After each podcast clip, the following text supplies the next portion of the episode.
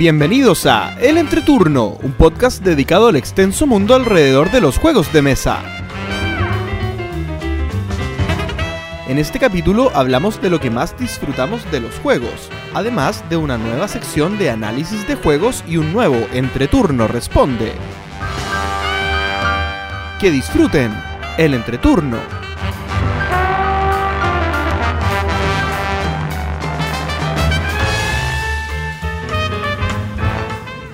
Hola, ¿qué tal amigos? Mi nombre es JP Gloria. Y yo soy Axel. y estamos comenzando el capítulo número 81 de El Entreturno. Estamos grabando el martes 18 de febrero, el, el capítulo que saldrá el martes 25 de febrero. ¿Seguro? Seguro. Porque Ah, como bueno. se te trabó la lengua, ya no tengo tan Eh, claro es que, que... tengo- es que lo que está escrito acá te lo leo textual. Estamos grabando el martes 18 de febrero de noviembre. Así que claramente esto es un error. Lo voy a Sí. borrar ahora para que no me equivoque el próximo. Esperemos que vez. ese sea el único error de este capítulo impar. Esperemos. No creo, no creo. Parte ¿Por qué van a haber después- más errores? Lo- los errores son parte de la vida. Nos enseñan. Eh, sí, si no sí. seríamos robots, Si no ganaría Robots. todas las partidas de los juegos. Sí. Es verdad. ¿cierto? Si no, siempre sacaría, si no siempre quedaría un, pu- un punto abajo del todo el resto. Como ayer, que te gané por uno. Como siempre. ¿Viste? Tengo algo de robot. ¿Cómo han estado sus últimas semanas desde el capítulo 80 que grabamos? Yo, eh, la verdad, he jugado algunas cositas. Sí. Sí, he jugado algunas cositas. Y creo que tengo dos cosas destacadas para comentar. Voy a comentar una, una primero y demos una ronda, ¿o no? ¿Dos cada uno? Sí, obvio. Démosle. Ya. Eh, primero probé la versión física de un juego que solamente había jugado en tablet y en celular. Que se. Ah, no, miento. Es, la, se- es como una secuela del juego que he jugado en tablet y en celular. El juego que jugué en tablet y en celular se llama Neuroshima Hex. ¿Ya? Y la secuela se llama Monolith Arena. Monolith Arena. Pero es como secuela espiritual, básicamente. Se- es- Es que en realidad es el mismo juego, solo que tiene un- Ah. un, par de cositas adicionales que es como que pudiera ser bien una expansión del... ¿Pero aprovecharon de cambiarle la temática o, o es lo mismo? Cambiaron la temática. Ok. El Neuroshima Hex es un juego eh, post-apocalíptico, medio Mad Max. ¿Pero es idea mía o iba a salir un tercer juego que era reimplementado esa... Es que Monolith Arena en verdad es bastante nuevo. No, pero iba a salir otro. O yo me lo No, estoy inventando. Lo, No, desconozco. quizás ese.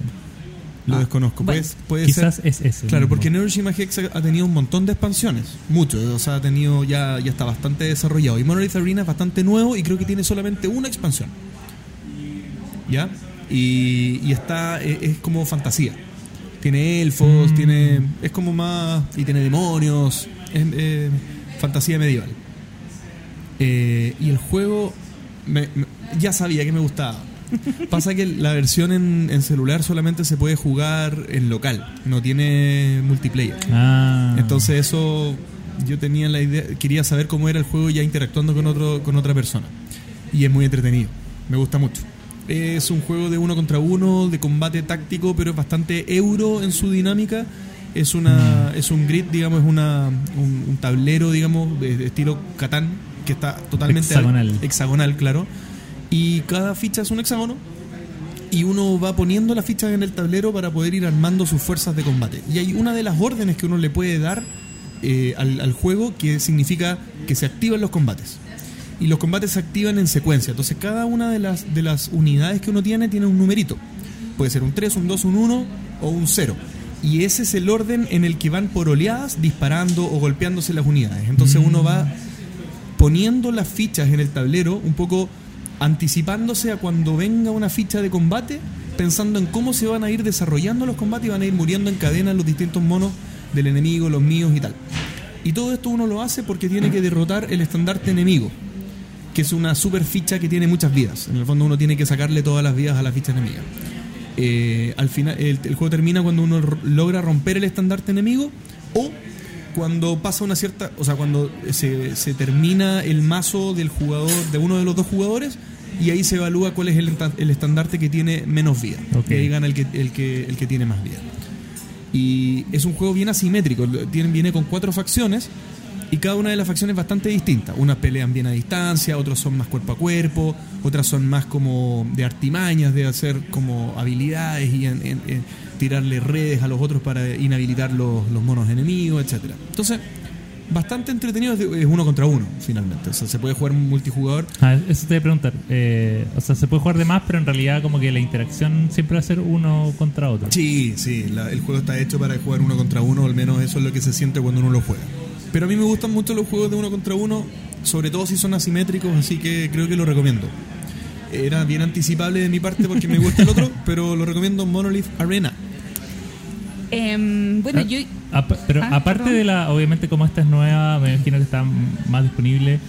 eh, en ¿Es mejor que el anterior? O sea, ¿se, se siente cambio o es, o es realmente lo lo mismo? Si yo me pillo la versión anterior, puedo Mira, tener la misma experiencia. Mira, yo creo que, que es lo mismo. Ya. Eh, yo me habría esperado eh, un- algún, algunas facciones como tipo expansión del otro que hubieran sido estas mismas fácilmente y, y habrían pegado bien. O sea, yo, yo creo que si, si la pregunta va como a cuál recomiendo, Claro. el otro o este, yo creo que recomiendo el de, el de la temática más como afín a la persona. Ah, el que tengas acceso más fácil en Chile, que va a ser el de maldito. Claro, el, el Monolith Arena tiene más acceso, el otro está agotado en todos lados. ah, ok. Pero era, era yo, yo por si me lo, me, me lo pillaba antes en algún lugar. Si te da lo mismo ¿Cómo la temática, Sí. el primero que pilles. ok. Eso quería hacer. Yo, la verdad, es que quería contar dos cositas que hice. La A primera es que vinieron mis sobrinos. Bueno, mis sobrinos no son niñitos, tienen de 14 a 25, 24 años. Así que tuve una noche larga de juegos de mesa, donde solamente jugué puros filercitos, pero es muy útil para... Pero cuentan. pero cuenta para incentivarlos y para hacerlos jugar cositas nuevas. Y el draftosaurio causó sensación por los dos lados, que tiene dinosaurio, por más que mis sobrinos sean grandes. Tú lo, tú lo único que querías era jugar eso. Sí. La excusa. Y La lo excusa, sí, puros sí, fillers que yo no quería jugar. sí. Y lo otro es que, eh, bueno, Devir está haciendo un tour por tiendas, eh, demostrando los nuevos juegos que llegaron a su catálogo. Y fui a entre juegos a probar. Eh, París, no, París ya lo había probado con Axel, pero estaban demostrando París, el Razzia de la Sofía Wagner, eh, La Viña y um, otros jueguitos y el Sagrada. Así que estuve probando novedades, nada me mató, para variar en mi vida. Pero ¿hasta cuándo? Pero eh, igual son juegos. por ejemplo, el Razzia eh, es un juego con mucha suertecita. Sí, tiene harta suerte. Tiene, tiene, tiene dados, ese, tiene- ese tema de dados que es divertido, sí, pero tiene esa interacción de yo te robo cosas y eso a la Gloria no le gusta. Ya, Yo pero creo- está bien. Yo creo que de los juegos, París, que lo jugué con Axel, lo encontré muy buen juego. Lo encontré súper entretenido, eh, que es un juego de dos jugadores, con dos, dos, Dos etapas súper claras en las que tenías que ir preparando para la siguiente. Y tienes eso de estar pensando mucho, eh, eh, planeando qué vas a hacer, porque eh, las cosas que no haces ahora te impiden hacer cosas después. No, no preparar el terreno para construir los edificios después. Y Razzia tiene eso de que sí, probablemente a cualquier persona le agrada en general, salvo a mí, que no me gusta, que me mis quesitos y mis recursitos. Pero gané. Tus salchichas. La interacción te, te mató. Tus Sí, mis salchichitas. salchichitas. Igual son bonitos o. Sí, es eh, bonito. la producción es muy bonita. Sí, pero, pero me, tú- me- me pasa que hay mucha interacción para mí. Sí, o sea, yo lo, cuando supe qué se trataba dije, no, esto no es para mí. Pero, pero era muy bonito. Como Sí. que lo compraría solo por tener esos quesitos de madera. Eh, yo jugué varias cosas durante este rato, pero voy a destacar las novedades. Eh, una de ellas es Villagers, que es un juego del cual yo participé en el Kickstarter, pero no para comprar el juego, sino que para comprar eh, las monedas. Eh, había una opción que, eh, era como la versión de lujo que venía con unas monedas de madera que venían en un cofre.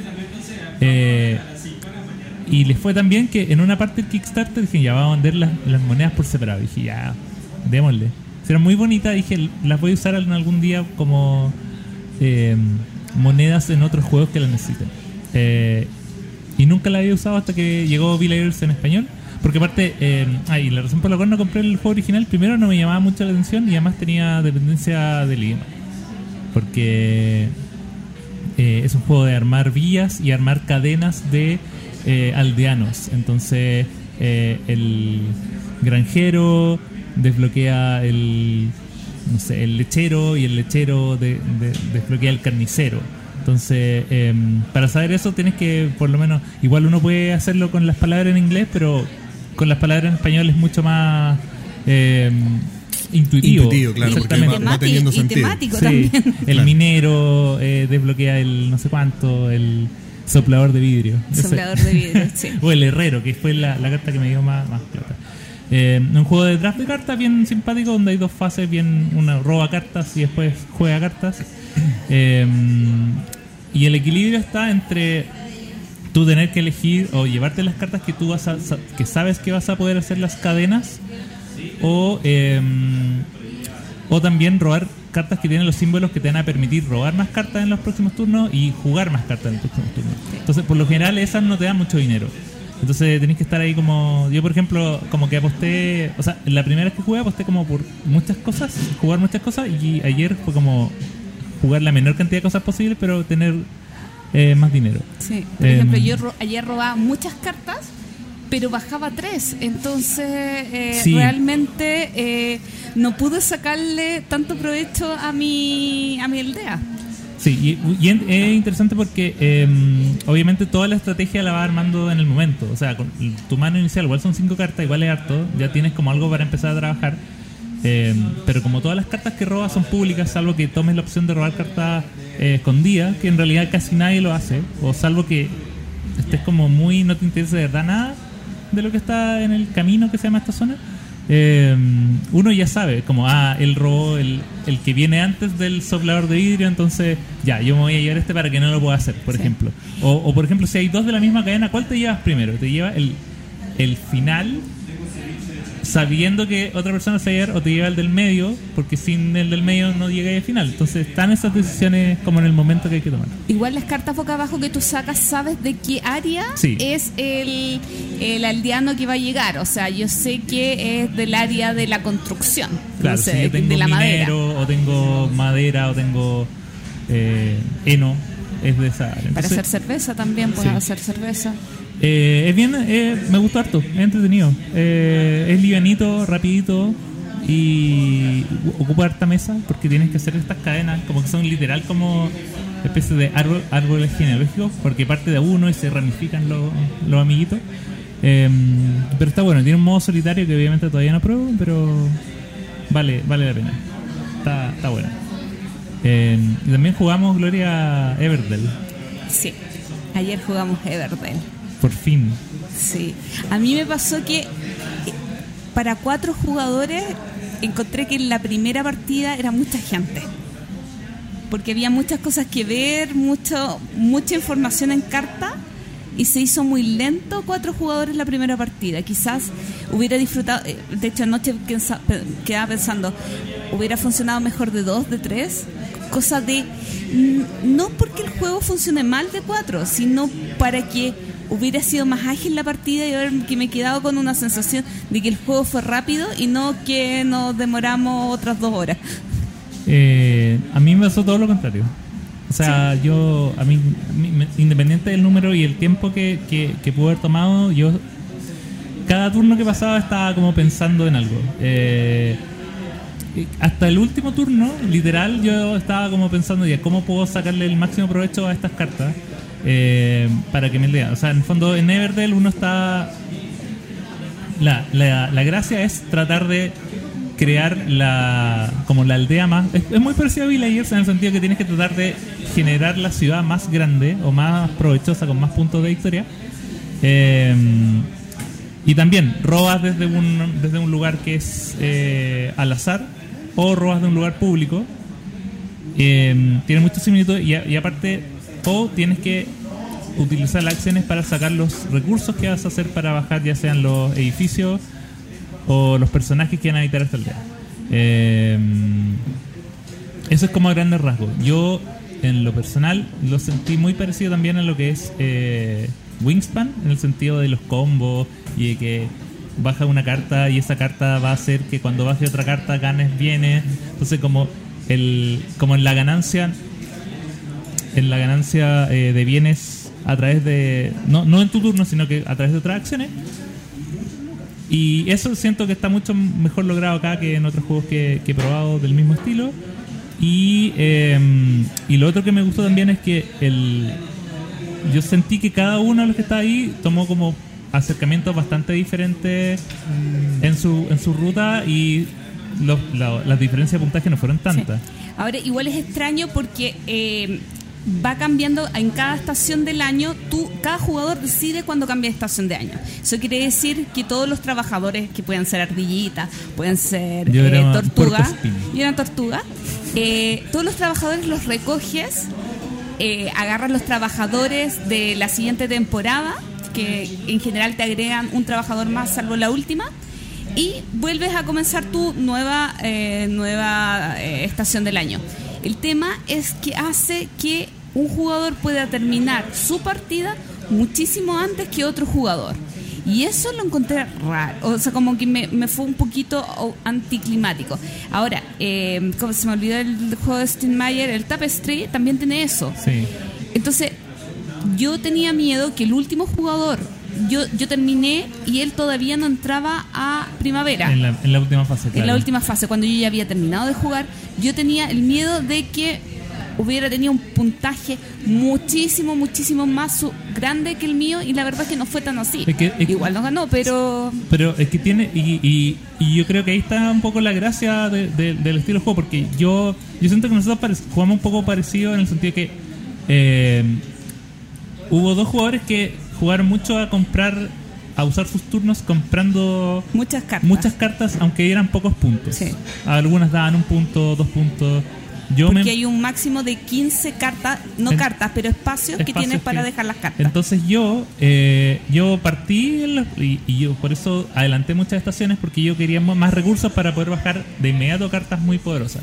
Entonces, cuando estos otros jugadores, eh, en, no sé, tenían 5 o 6 cartas bajadas, yo recién tenía 2, pero eran dos cartas que me daban, no sé, 10 puntos por lo que yo tenía. Entonces, ¿Ganaste? claro- no, Pero estuviste cerca. pero sí. Es que estuvimos- parejos, estuvieron Sí. muy parejos los puntajes. Sí, o sea, no. Por acá están los, los puntajes. Pero, Oye, pero qué interesante la mecánica. A De, mí- a de- mí- de apurar tu juego y terminar antes, Y- pero, pero tenía turnos más, más efectivos, digamos. y eso igual influye en algo que es que. Porque es un, juego- un posicionador de trabajadores. Pero la gracia que sea con. con ahí encontré la, la verdadera gracia que sea con estos turnos como. eh, diferentes. Asimétricos en realidad. Es que, o que el avance no sea parejo. Es que, por ejemplo, ya, yo ya, yo voy a empezar mi segunda era. Pero pero eso no significa que el, par- el tablero va a partir de cero. Todos los juegos de- de posición de trabajadores, tú llegas a tu segunda era y ya el, tablero está de cero.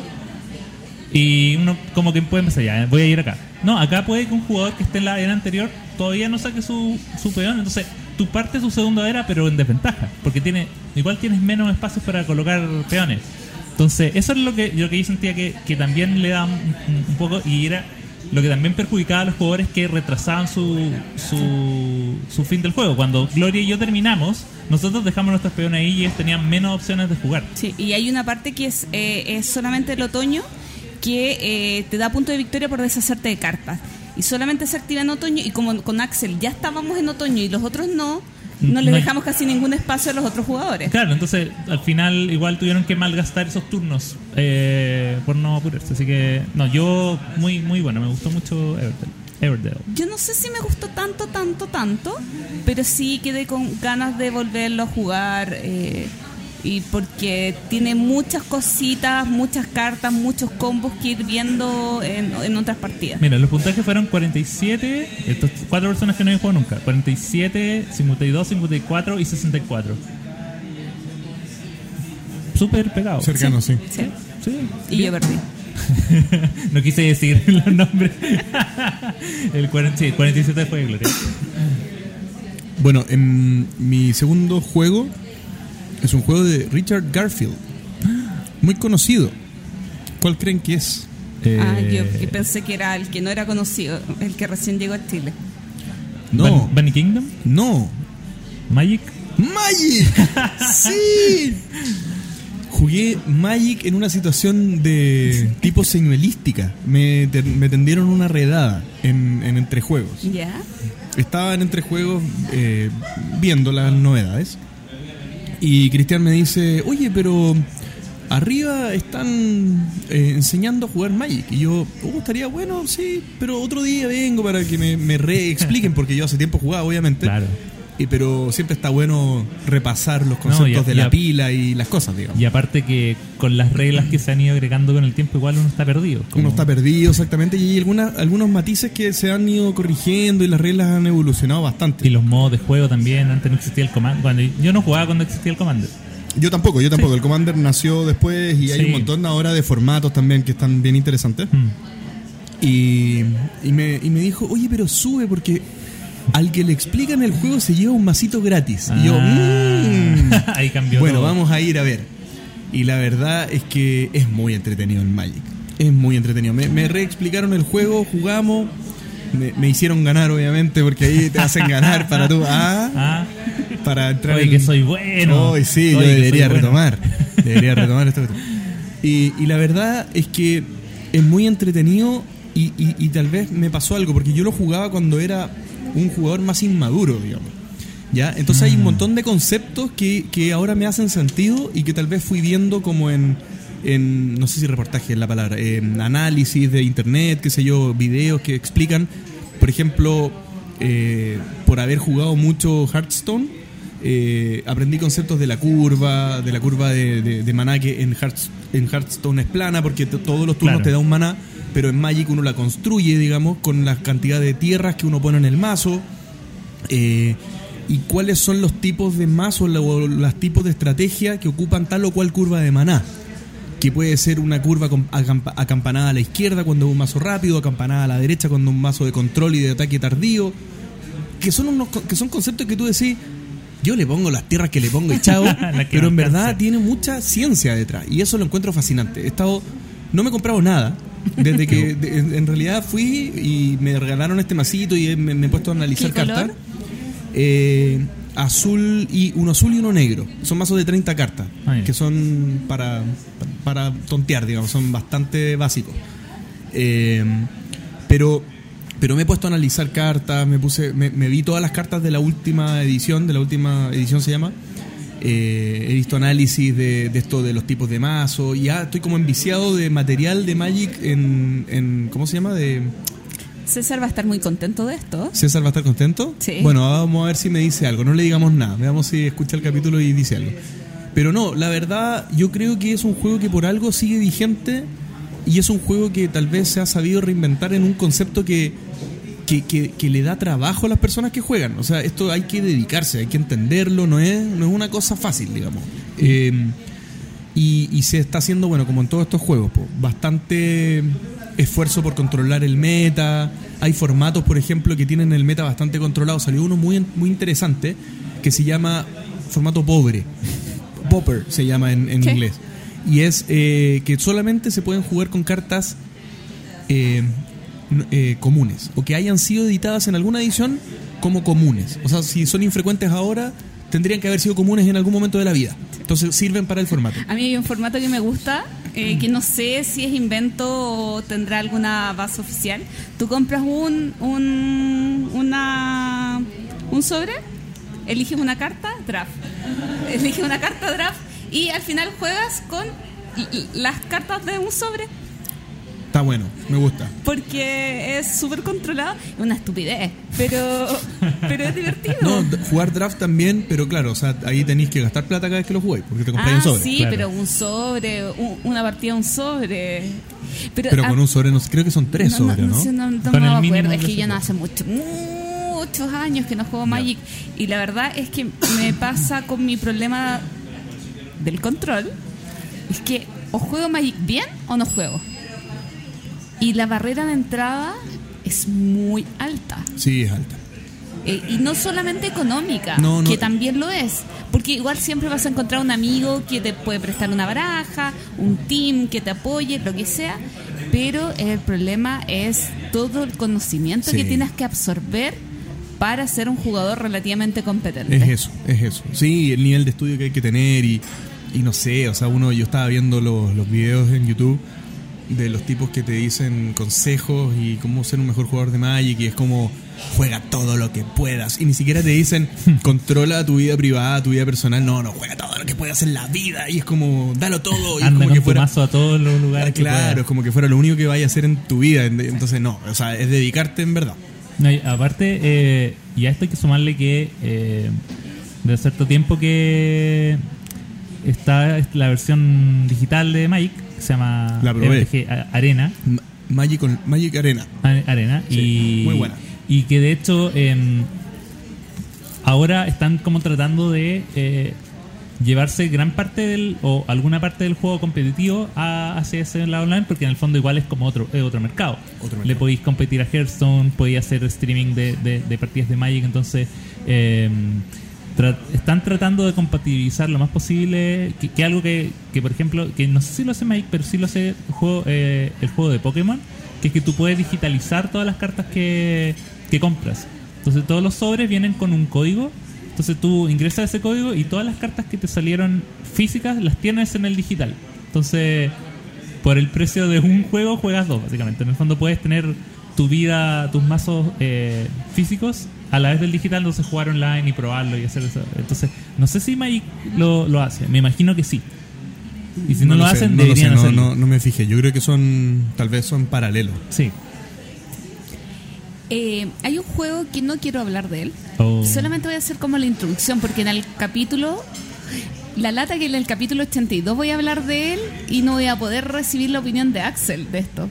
Porque el otro lunes lo vamos a probar, yo Ah, ya ya. lo jugué el fin de semana, es el Barrat, de juego de eh, parte de la escuela italiana, eh, donde tenemos que administrar las gotitas de agua que caen por una vertiente, cordillera, etcétera, y armar tus represas, armar tus plantas de procesamiento y generar energía.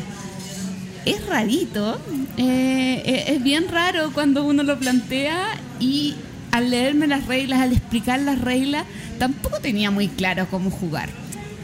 Pero sabes que fluye bastante bien, a pesar de ser harto más pesado que otros juegos eh, que han hecho, porque Luciani es el único que ha hecho hartos juegos.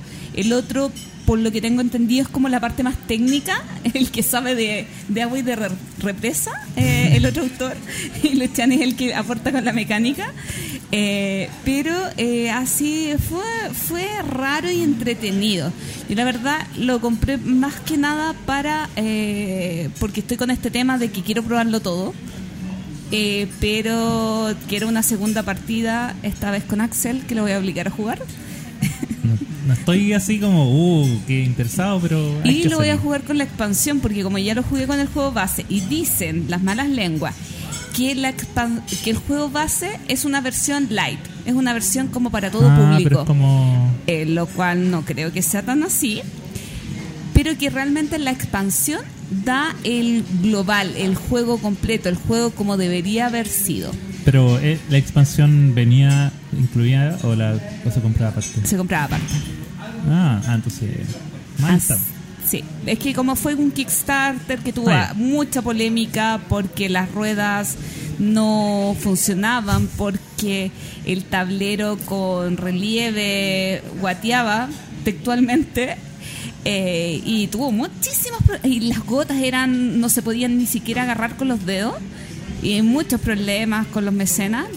Eh, ahora salió una versión mejorada eh, que fue que es la que tengo y que voy a probar de nuevo prontito y ahí les estaré comentando porque estas sí que son micro eh, es como un spoiler del próximo capítulo Eh, yo conté mis dos juegos de una, así que. Es que hicimos ronda como Sí. Catán Yo te puedo reemplazar con un último comentario que tuvimos un evento acá en el Bistro eh, de París. El 13 de febrero hicimos acá el, La previa de- la previa del, del Día del Amor y la Amistad eh, con los amigos de Debir. Y quiero decir, eh, primero, muchas gracias a los amigos de Debir que vinieron a hacer esto en conjunto con nosotros porque fue un éxito. Estuvo Bueno, de, de hecho eh, es, es un hito para el restaurante porque fue el primer lleno total. Cada mesa estaba llena. Y pasó algo muy curioso, que debes haberte dado cuenta, que vino alguien que yo no conozco, pero que debe ser famoso en su círculo, porque como yo soy de Universidad de Chile, vino un futbolista del Colo Colo, Ah, pero eso fue el 14. al 14. Sí. Ah, porque nos etiquetó a- al podcast Sí. y llegaron como 15 nuevos Sí. seguidores en Instagram. Sí, sí.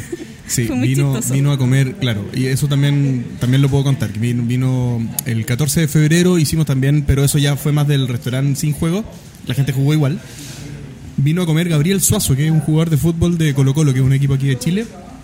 Y la verdad que un Que es un equipo que no tienen que seguir. No, pero de- decir que es un tremendo tipo, o sea, eh, un tipo muy sencillo, que estuvo muy agradecido del, del servicio que le dimos, muy, muy, muy agradecido de la comida, digamos, de, nos, nos dijo, hizo mucho hincapié en que le gustó todo, cada plato que se comió, porque era, eran tres platos. El, el plato de, de- de 14 de febrero eran tres platos, un appetizer, un, una entrada y un plato de fondo, y muy agradecido con los tres platos, y la verdad un tipo muy sencillo, muy disponible. Y ahí le, claro, como dice Gloria, le, le- le pregunté si podía sacarse una foto y hacer una publicación con el entreturno Bistro. Y etiquetó al entreturno Bistro y al entreturno. Entonces a, ahí a todos los empezaron a- entreturnos de- a todos los entreturnos posibles. en, en Instagram. Y empezó a llegar y llegar y llegar invitaciones de para seguir al, al restaurante y al podcast. A, a Sí. mí, a mí me da la atención porque, o sea, yo cero fútbol, pero sabía que era alguien, o sea, no, no sabía que era alguien famoso. Pero es que en el fondo si estaba con esa foto dije, ah, tiene que ser alguien, alguien conocido. Después me metí y vi que era un futbolista, pero después como que caché y tenía como fotos como en Movie Play. Como En Movie Play, sí. Sí. Entonces, mira, Sí, a mí me quedé sorprendido. sí, a mí me llama la atención porque realmente llegaron como 20 seguidores al, al podcast en Instagram y nosotros no tenemos nada que ver. Entonces fue muy divertido. Yo, y yo dije, a ver, Pedro, ¿qué pasó aquí? Y comenzaba a meterme a los perfiles de las personas, me daba cuenta que les gustaba el fútbol, entonces era como uno más uno y entendí toda la lógica. anuncios y eh, tenemos el anuncio que volvemos a reiterar porque vamos a estar harto tiempo cateteando para que ustedes nos ayuden a compartir nuestro capítulo. Así que hemos decidido que el concurso por esta serie de juegos relacionados con vitrales en Portugal y en España, Sagrada y eh, Vitrales de Sintra, el azul, va a continuar hasta el primer, en, en el primer capítulo de abril vamos a dar el anuncio de él o la, no, de los o las ganadoras. Que era complicado porque es cierto que son un juego que se queda acá en Chile y otro juego que se va a cualquier lugar del universo. eh, Que no sé Chile. que no sea Chile, que Ni- no sea Argentina, que no sea Colombia, que no sea eh, México, Estados Unidos ni Europa. Ni, Bueno. ni Asia, El juego. ni África, Sí. ni el Polo Norte ni el Polo Sur. Y ustedes saben, en cualquier lugar donde funcione Devir Américas. Ah, mucho más fácil. Mucho más fácil. Y si quieren saber dónde funciona Devir América, se meten a su página. Porque ya lo he repetido como 20 veces. ¿Qué tienen que hacer? Amiguitos, Tienen que. eh, eh, ¿Cómo era? Compartir. Compartir la publicación del capítulo que toque en el momento que dure el, el concurso, etiquetando y eh, hashtagueando y arrobando al entreturno. muy bien, JP. Bravo. Pensé que lo había pillado durmiendo, pero no. No, estaba durmiendo, pero desperté. pero estaba muy atento. Como un delfín Sí. con los ojos abiertos. Ah, no entendí esa los referencia. ¿Los delfines no tienen párpados? No, duermen con un ojo abierto. Así como, Por si acaso. por si acaso. Duermen atentos. Sí. Y JP tiene otro anuncio. Tengo un anuncio. Sí. Recordarles que los miércoles son de juegos en el Entreturno Bistro. Estamos armando un grupito de juegos que queremos que crezca y crezca. Eh, nuestro amigo Carlos está al mando del- de, la, de la junta y ya somos tres. No, mentira, somos cinco. Somos cinco, somos cinco. Ya somos dos mesitas y la idea es que llenemos el local los miércoles. Así que vengan todos los que quieran. Vamos, vamos, que se puede.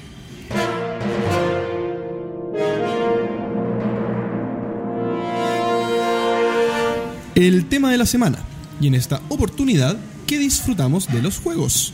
Es una pregunta que yo creo que todos los que estamos en el hobby nos hacemos en algún momento, eh, o en realidad en varios momentos, y porque yo creo que esa respuesta va cambiando en la medida que también vamos conociendo juegos, vamos eh, disfrutando. Siento que la mayoría de la gente que entra al hobby de, de una manera dice, ah, me gusta, por ejemplo, porque puedo compartir con mis amigos y termina de cinco años después, no, me gusta la estrategia, me gusta pensar en Entonces, eh, es interesante hacer ese ejercicio de qué es lo que nos gusta actualmente de los juegos, qué es lo que eh, quizás nos hace la diferencia entre, ya, este juego, lo que lo que la Gloria habla de, este juego me mató, no me mató, este juego me gustó, no me gustó, eh, y en el fondo también lo, lo que lo que lo que con el tiempo también hemos ido descartando. O sea en el fondo yo siento que esto esto también puede eh, puede em, Fluir, no. Esto puede Cambiar. No. Derivar. ah. No esto puede em, resumirse esa es la palabra, esto puede resumirse Es que en- su, su iconografía, su gesticulación no era. No, no era de, como de resumen. de resumen. Eh, estaba pensando en inglés, un pésimo, es un pésimo eh, hábito. Eh, esto puede resumirse como en la personalidad jugona que uno tiene. O sea, en el fondo eso es lo que, lo que uno define, los gustos eh, del mismo eh, acto de jugar. Y qué es lo que uno busca en ese momento. Yo creo que lo que uno disfruta del hobby eh, es, es- tan complejo como lo es uno a lo largo de la vida. Y, eh, por ejemplo, lo que me pasa a mí con Magic, eh, que lo comenté hace un rato atrás, resume un poco esto que, que, la única constante es que disfruto mucho los juegos, pero probablemente hoy lo que, lo que disfruto de los juegos es bastante diferente a lo que disfrutaba de los juegos hace muchos años atrás. Y por ejemplo, cuando jugaba Magic, eh, tal vez tal vez sin darme cuenta lo que más disfrutaba en su momento cuando estaba en el colegio y era más chico, era pertenecer a este grupo de jugadores de Magic y que en el fondo nos juntábamos con unos amigos y en verdad era un motivo para poder hacer una junta, un motivo para poder eh, socializar y tener algo en común con otros amigos que eran iguales a mí y tratar de pertenecer a algo, digamos. Que, que en el fondo uno va haciendo, eso igual es un componente importante en cada hobby, creo yo. Pero por ejemplo ahora no he jugado con nadie más que con la persona que me demostró Magic. Sin embargo le he dedicado harto tiempo a ver videos, a entenderlo, a estudiarlo. Estudiar tanto un juego probablemente hace 10 años atrás es algo que no me habría llamado tanto la atención como hoy. Ya, como dedicarle eh, un poco más de análisis a algo, eh, me parece que es algo que fue cambiando a lo largo del tiempo. Pero sí puedo decir que mi gusto por Magic, por una u otra cosa, se ha mantenido. O sea, algo que tal vez yo no lo conocía, pero hoy día siento que lo sigo teniendo. Igual es extraño lo que hablas de las personas, porque yo me pongo a pensar que me encanta jugar, amo jugar y todo lo que quieras, pero yo no juego en solitario. Y eso habla de que no es solamente el juego lo que me provoca eh, satisfacción. A ti te gusta leer reglas. A mí no me gusta re- leer reglas. Yo leo reglas porque quiero jugar.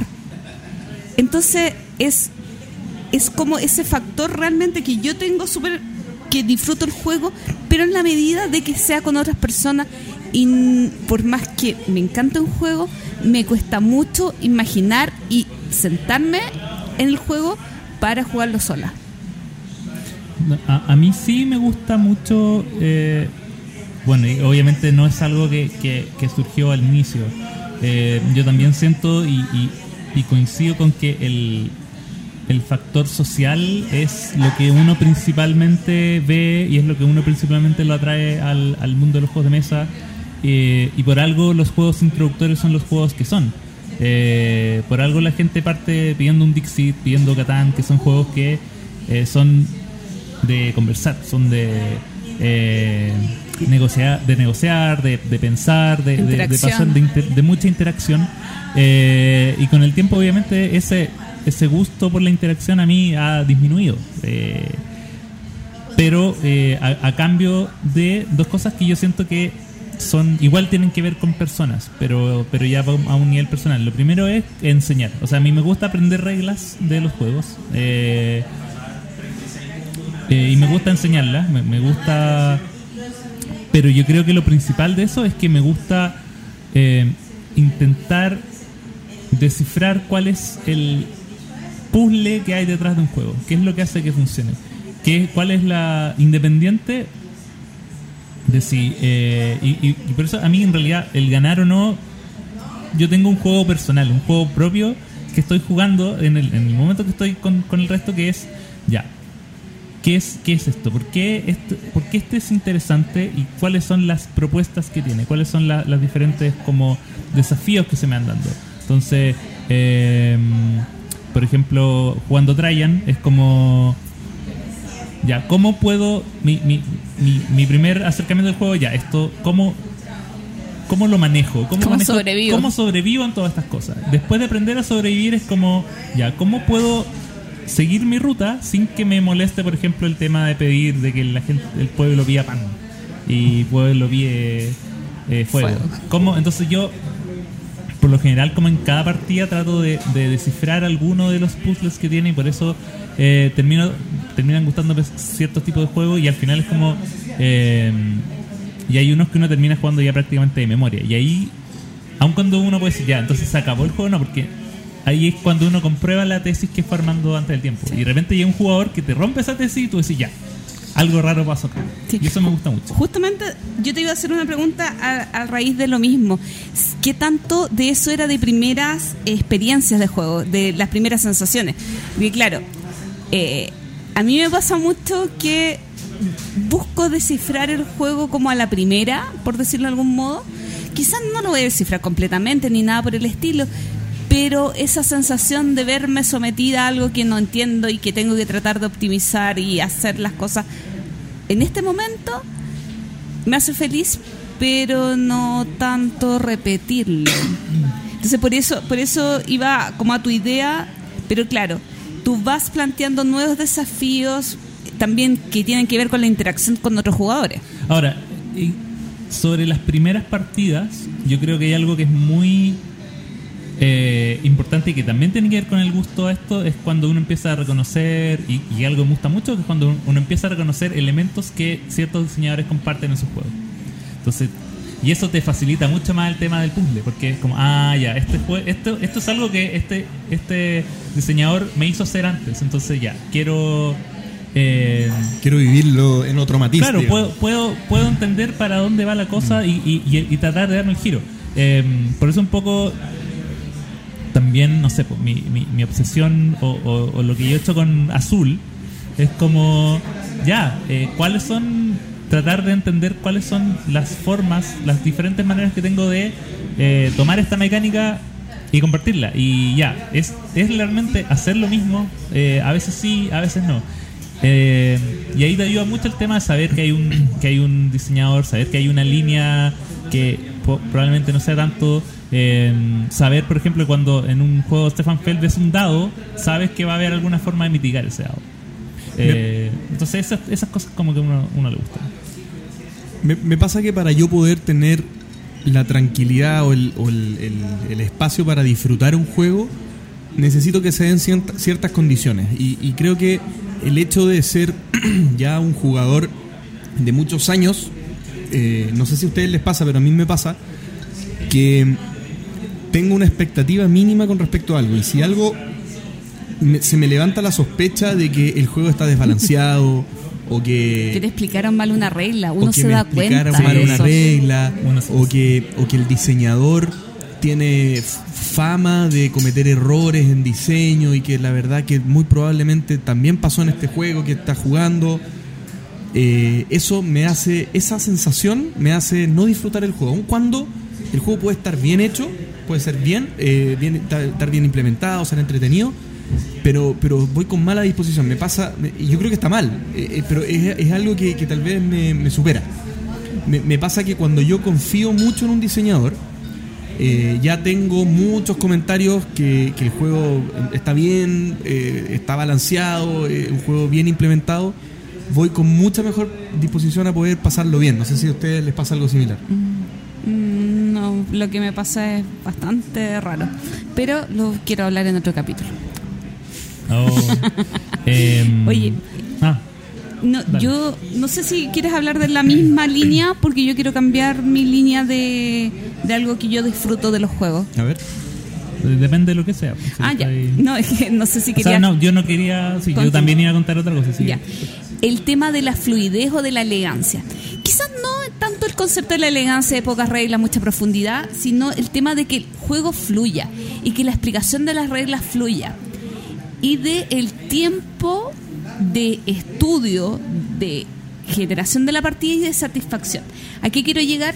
Quiero hacer un ejemplo súper concreto. El Trismegistus eh, juego que me estudié y me estudié y me estudié.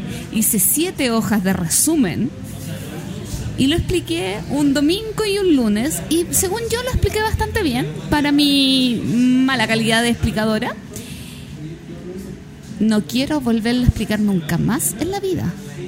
Es un juego que no es complejo en sus mecánicas pero se hace aparatoso, se hace demasiado, eh, demasiados sus pasos, demasiadas cositas que hacer que te quitan la diversión del juego. Entonces, algo que yo ando buscando y que disfrutan los juegos es que fluyan, que no tiene que ver con el nivel de complejidad del juego. Puede ser un juego muy complejo. Por ejemplo, eh, hace un rato conversaba con un chico que le habían regalado el Trismegistus y que fue el que te vendió el Foot My Night. Foot My Night es un juego sencillo de reglas, pero complejo en la ejecución, que es agradable. Pero este es complejo de reglas y ni una cosa en la ejecución, entonces Yo, necesito juegos más elegantes, más limpios, más eh, fluidos a la hora de jugar. yo, yo tengo otro ejemplo que también es, eh, eh, tiene ese contraste, que es el Kanban. Eh, que yo siento que es un juego que, claro, es complejo de reglas, pero la manera en la que está armado hace que todo sea todo tenga sentido. Porque está pensado como una línea de ensamblaje. Entonces, tú sabes que el paso del, del paso A al paso F tienes que pasar por el B, el C, el D y el E. Entonces, tú entiendes por qué estás haciendo algo. Y tú sabes que va hacia otro lugar. Y tú puedes, ya, yo estoy haciendo esto porque en dos o tres turnos más quiero terminar en este. Eh, y eso, ahí hay un ejemplo de un juego que eh, es fluido a pesar de tener una, un reglamento bastante, bastante, bastante complejo, bastante eh, grande, bastante tipos de acciones, pero en realidad como está armado de una manera tan lineal, es posible eh, Sentir el juego, pen- pensar y, claro y, la demostración de eso es cuando tú puedes efectivamente pensar hacia adelante porque tú sabes que la acción A va a repercutir en D en, en el futuro. Eh, yo quizá quiero ir a una parte un poco más, más superficial pero yo de verdad estoy en un momento en que ya no puedo tolerar un juego feo o Pero sea, Axel, mañana vamos a jugar un juego feo. ¿Miyavi es feo? Sí, es muy No, feo. es de, es de Java. Entonces uno ya es, es todo Es lo que es. es lo que es. Eh, no, pero estoy hablando de que quizás un juego o sea, igu- igual eso obviamente siempre es subjetivo, pero pero por ejemplo, yo sé que ya quizás no tenga no tenga los colores más adecuados, quizás sea la- la- es cierto, la, la- como el tablero donde uno juega es como café, es súper feo, pero sé que tiene buena textura. Igual tiene los Z y tú vas tomando cosas, entonces eso igual lo, lo suplementa un poco. Pero, pero para mí el tema visual o el tema táctil es muy importante. Es, una de las razones por las cuales eh, puedo jugar Wingspan a pesar de que no lo considero un super juego. ¿cachai? No lo considero como, para mí como un juego promedio. Pero el, el- lo visual lo eleva. ¿cachai? Como ese mismo juego, como con otra mecánica, no me hubiese gustado. Y me gusta tener cosas bonitas. ¿cachai? Y me gusta mucho eh, cuando las cosas lucen en la mesa. Entonces eso también me, me, me ayuda a, a agarrarle cariño a uno u otro juego. Yo eh, disfruto mucho los juegos, mucho, mucho, mucho. Pero también disfruto los momentos en los que uno está haciendo cosas relacionadas a los juegos y no juega. Y yo si pudiera decir tres cosas que son las que más me gustan, obviamente dejo fuera el podcast, eh, tres cosas que son las que más me gustan, podría ser una, em, leer manuales, lo disfruto mucho, siento que es la antesala de jugar cualquier cosa leer el manual. Yo siempre trato de imaginarme, de que me haga sentido, de hacer, de, de hacer como que lo estoy haciendo, hacer como que lo estoy jugando. Por, lo- por, por- por esa misma razón es que me encanta tanto, me gusta tanto leer manuales de juegos que ya he jugado. Como recordar juegos antiguos que tal vez se me olvidaron un poco las reglas, me leo un manual y siento, siento que rememoro las partidas y me gusta mucho. Otra cosa, bueno, es ver videos. Eh, hoy estoy cada vez más fanático de ver videos de, de playthroughs, de, de juegos en vivo, digamos, de, de algunos juegos. Que antes no, no los veía, pero ahora me, me hacen más sentido y creo que eh, como manera de aprender un juego es algo que es educa o sea, eh, ilustrativo, pero también entretenido. Se me está haciendo cada vez más entretenido. Y lo otro es algo bien, bien tonto, en verdad, pero que me, me pasa siempre y que uno no lo interpreta como, como algo real hasta que es- piensa que hablar en el capítulo 81. Y es eh, pensar en las estrategias de los juegos incluso días después de haberlos jugado. Y eso me pasa con los juegos que, que tal vez de manera eh, se me vienen más como a la mente para un top 10, por ejemplo. Entonces, por ejemplo, con Gaia Project me pasa que yo, después de jugar, me quedo días pensando en las estrategias, en lo que debía haber hecho, en cómo poder... He estado semanas pensando en, en una partida que jugué en Rancagua de Gaia Project y después decir, oye, habría hecho 10.000 cosas distintas, quiero volver a jugar, quiero probar esta otra raza, quiero jugar con la raza que jugó mi contrincante. Eh, creo que eso es algo que disfruto mucho, como el, el, el metajuego de no jugar y jugar eh, recordando un juego me, me gusta mucho. Ah, Yo de eso disfruto de hablar de juegos. O mirar juegos en las vitrinas. Hoy qué terrible eso, pero yo puedo quedar estar horas mirando juegos en vitrina. Eh, es un poco patético, pero es lindo. Sí, a mí igual me gusta mucho el proceso previo, como el, el- la investigación que uno hace antes de, De comprar. de comprar. Eh, y ver las fotitos, leer las reseñas. eh, yo siempre leo los manuales antes de comprarme el juego. Eh, todo ese proceso eh, y hasta el final finalmente ya, ¿sabes que Vale la pena o por lo menos lo que yo lo he imaginado y lo he visto vale la pena, ya, démosle. Eh, ese proceso me gusta, me gusta harto porque también es un poco lo que dices tú, pero para el otro lado. En vez de pensar en partidas pasadas, como que pienso en partidas futuras. Es como, ya, esto por acá puede ir. Y, y- está bien, bien bueno. Así que yo creo que eso. Sí, como que me quedo pensando en qué es lo que más disfrutamos de los juegos. Y Yo, yo Me puedo, gusta decir una, todo. puedo decir una cosa más que son en verdad Yo dos también tengo cosas. una cosa más, pero Son dos cosas, pero que, que van en contraposición una con la otra. Entonces, en el fondo, una te hace que no ocurra la otra. Una es profundizar más en los juegos que más me gustan. Darle más partidas al juego que más me gusta. Gaia Project es un juego que hay que darle muchas partidas para disfrutarlo bien. Y, y siempre que juego quiero jugarlo de nuevo y de nuevo y de nuevo. Pero va en contraposición a conocer nuevos juegos. Y ahí, cuando el tiempo es limitado, tú tienes que elegir. Hay muchas veces que tienes que elegir, bueno, juego mi juego favorito o uno de mis favoritos, o juego este otro juego que en verdad tengo ahora la posibilidad de que me lo expliquen, o que en realidad debiera hacerlo para poder conocer más juegos, digamos.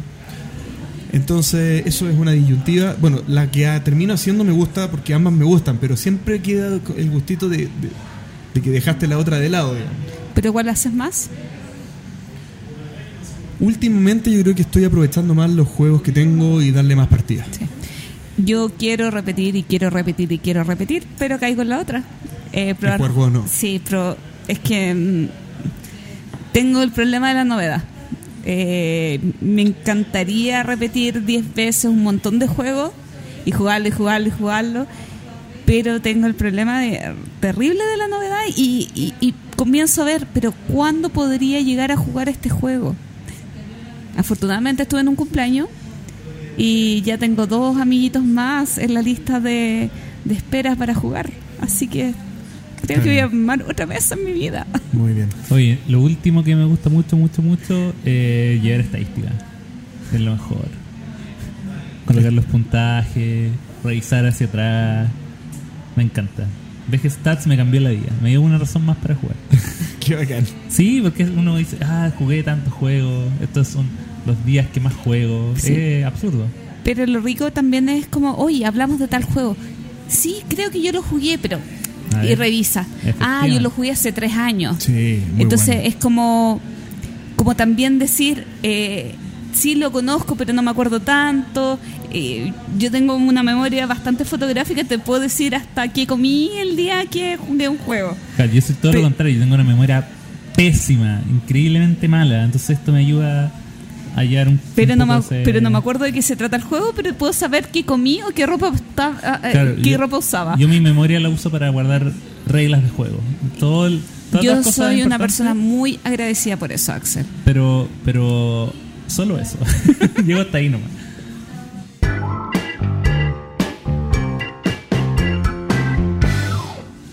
Análisis. Y acá esta sección nueva tiene nombre temporal. Muy Sí, fome, muy aburrido. Cada, cada vez que la hagamos va a tener un nombre distinto. Cada vez que la hagamos. Exactamente, va a ser la, la sección de los múltiples nombres. Sí. Y acá lo que vamos a hacer es hablar de un juego, pero en profundidad, lo vamos a desmenuzar. Vamos a primero explicar. Eh, el líder acá es, es Axel, el que sabe explicar mejor los juegos, así que él les va a contar un poco, para los que no lo han jugado rasgos. nunca, más o menos sepan de qué se trata y de qué vamos a hablar. Las mecánicas que están principalmente en el juego, digamos, y un- un- una serie de. un resumen, digamos, que abarque todo. Y después vamos a ir barriendo distintos aspectos del juego, lo positivo, lo negativo, lo que más nos gusta, lo que no. Y vamos a dar un veredicto final, yo creo. O sea, decir Sí, qué es lo que nos genera, digamos, raya para la suma el juego, desde el diseño hasta las sensaciones personales. Y el juego en el que vamos a inaugurar esta sección es Orleans, un juego del año 2014, eh, diseñado por Rainer Stockhausen. Eh, los dibujos son de Clemens Franz, un juego eh, que originalmente era de 2 a 4 jugadores, pero la versión que uno puede comprar hoy en día es de 2 a 5. Viene con todos los implementos para jugar 5 jugadores, así que eh, hoy es de 2 a 5. Eh, está en el lugar 26 de la BGG eh, y es un, un- un clásico de un género. yo no sé si lo. Me imagino que. No sé si fue el pionero, pero por lo menos el que hizo famoso, que es el back building, que en el fondo es. En vez de crear un, un mazo de cartas, lo que tú creas son es una bolsa en la cual vas a través de diferentes acciones eh, colocando discos de cartón que representan diferentes tipos de trabajadores o de acciones que puedes hacer. Eh, el tema es que, claro, tú uno puede comprar, no sé, tener 10, 15 de estos discos, pero en cada turno uno va a poder jugar un máximo de 8. Y cuáles vas a jugar van a depender de la suerte, de qué es lo que tu mano obviamente sacó de esta bolsa, que la cual uno puede ver qué es lo que tiene, pero no verla al momento de sacarlo. Eh, y a partir de eso, obviamente, uno puede ya armar su turno y pla- planificar qué es lo, qué es lo que va a hacer. Eh, entonces, el modo de juegos, como les dije, es muy sencillo. Eh, todos los jugadores de manera simultánea sacan sus fichas, dependiendo obviamente del... eh, y los colores que tengan estos van a ser diferentes tipos de trabajadores. Hay eh, pescadores, monjes, típicos personajes de la Francia medieval.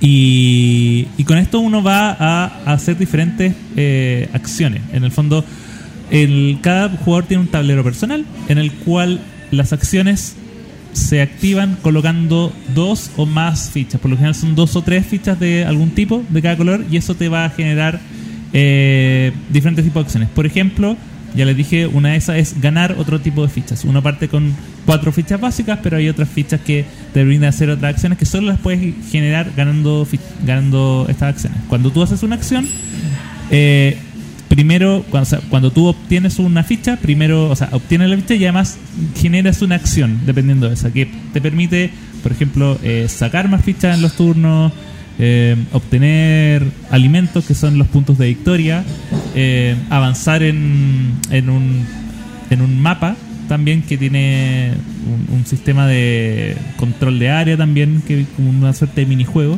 eh, avanzar en otro track que te permite multiplicar puntos y así. Entonces, cada personaje o cada disco está asociado no solo a la acción que vas a poder hacer en el futuro, sino que también a su acción personal. Y ahí tú puedes ver inmediatamente, yo creo, desde el segundo o tercer turno ya las diferencias. Ya tú ves que hay jugadores que optaron por ciertos tracks, ciertos avances y ciertas cosas, y ahí ya cada uno va personalizando eh, personalizando su juego. Eh, tiene, obviamente, yo, yo creo que los elementos de rejugabilidad que tienen van dependiendo, porque digamos, todos tienen el setup inicial igual de jugadores y yo creo que esto ya va a empezar el tiro como las cosas positivas, las cosas que a mí me llaman mucho la atención. Todos los jugadores parten exactamente con la misma cantidad de discos. Todos eventualmente en un mundo eh, en un mundo muy extraño podrían tomar las mismas decisiones y acabar relativamente igual, aunque el orden de turno depende, depende de quién. o hay ciertas cosas que podrían variar, pero los jugadores técnicamente podrían tomar la misma cantidad de cosas. Pero obviamente está el factor de- del azar, de sacar los, los diferentes eh, personajes o discos de, de la bolsa, además de em, las, las diferentes acciones que uno puede llegar y tomar, que es lo que hace que sea altamente rejugable. Y además que hay unas losetas que no me acuerdo cómo se llaman. ¿Las de evento? Las, no, no son No las. se llaman de evento. Pero No, pero hay, aparte, bueno, hay eventos cada, en cada turno que son positivos o negativos, que te alteran un poco cómo hacer el, el turno, pero además hay unas losetas que te permiten tener espacios personales, acciones que solo tú puedes hacer. Eh, y esas se compran también con una de estas acciones. Eh, creo que es la universidad o algo así. Em, entonces, con esas, que yo creo que em, también son las que te permiten rejugar porque eh, obviamente eh, uno puede hacer muchas combinaciones de esto. Eh, yo, por ejemplo, en mi partida, la última que hice, que también fue la primera, eh, me compré una nomás. Y tenía jugadores, mis amigos tenían 5, 6, y tenían muchas acciones. Entonces yo tenía un pool de acciones muy reducido, pero también tenía un pool de, de fichas muy controlado. Entonces, claro, tenía pocas cosas para sacar, pero yo en cada turno prácticamente ya sabía que era lo que iba a hacer, entonces como que organicé mi juego para que no tener muchas sorpresas. En cambio, mis otros amigos quizás tenían más sorpresas, pero también tenían flexibilidad. O sea, tenían, si bien tenían muchas fichas y quizás no podían sacar siempre lo que querían, tenían la opción de utilizarlas en más cosas. Entonces yo creo que eso es lo que hace que Orleans sea un juego que hasta el día de hoy, a pesar de que hayan pasado ya seis años desde que salió, siga igual de vigente, igual de bueno, igual de entretenido. No sé si ya empezamos a desmenuzar esto. Sí, empecemos, ¿no? Ah, ah, Axel ya partió. Yo ya Sí, ya partí, partimos, yo ya no pedí, no pedí permiso.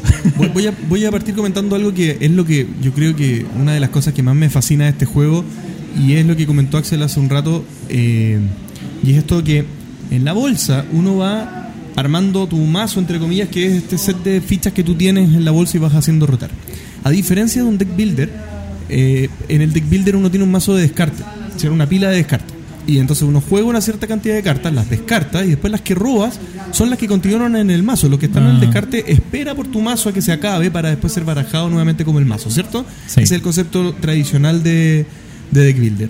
Lo que pasa acá en Orleans es que las fichas van a la bolsa.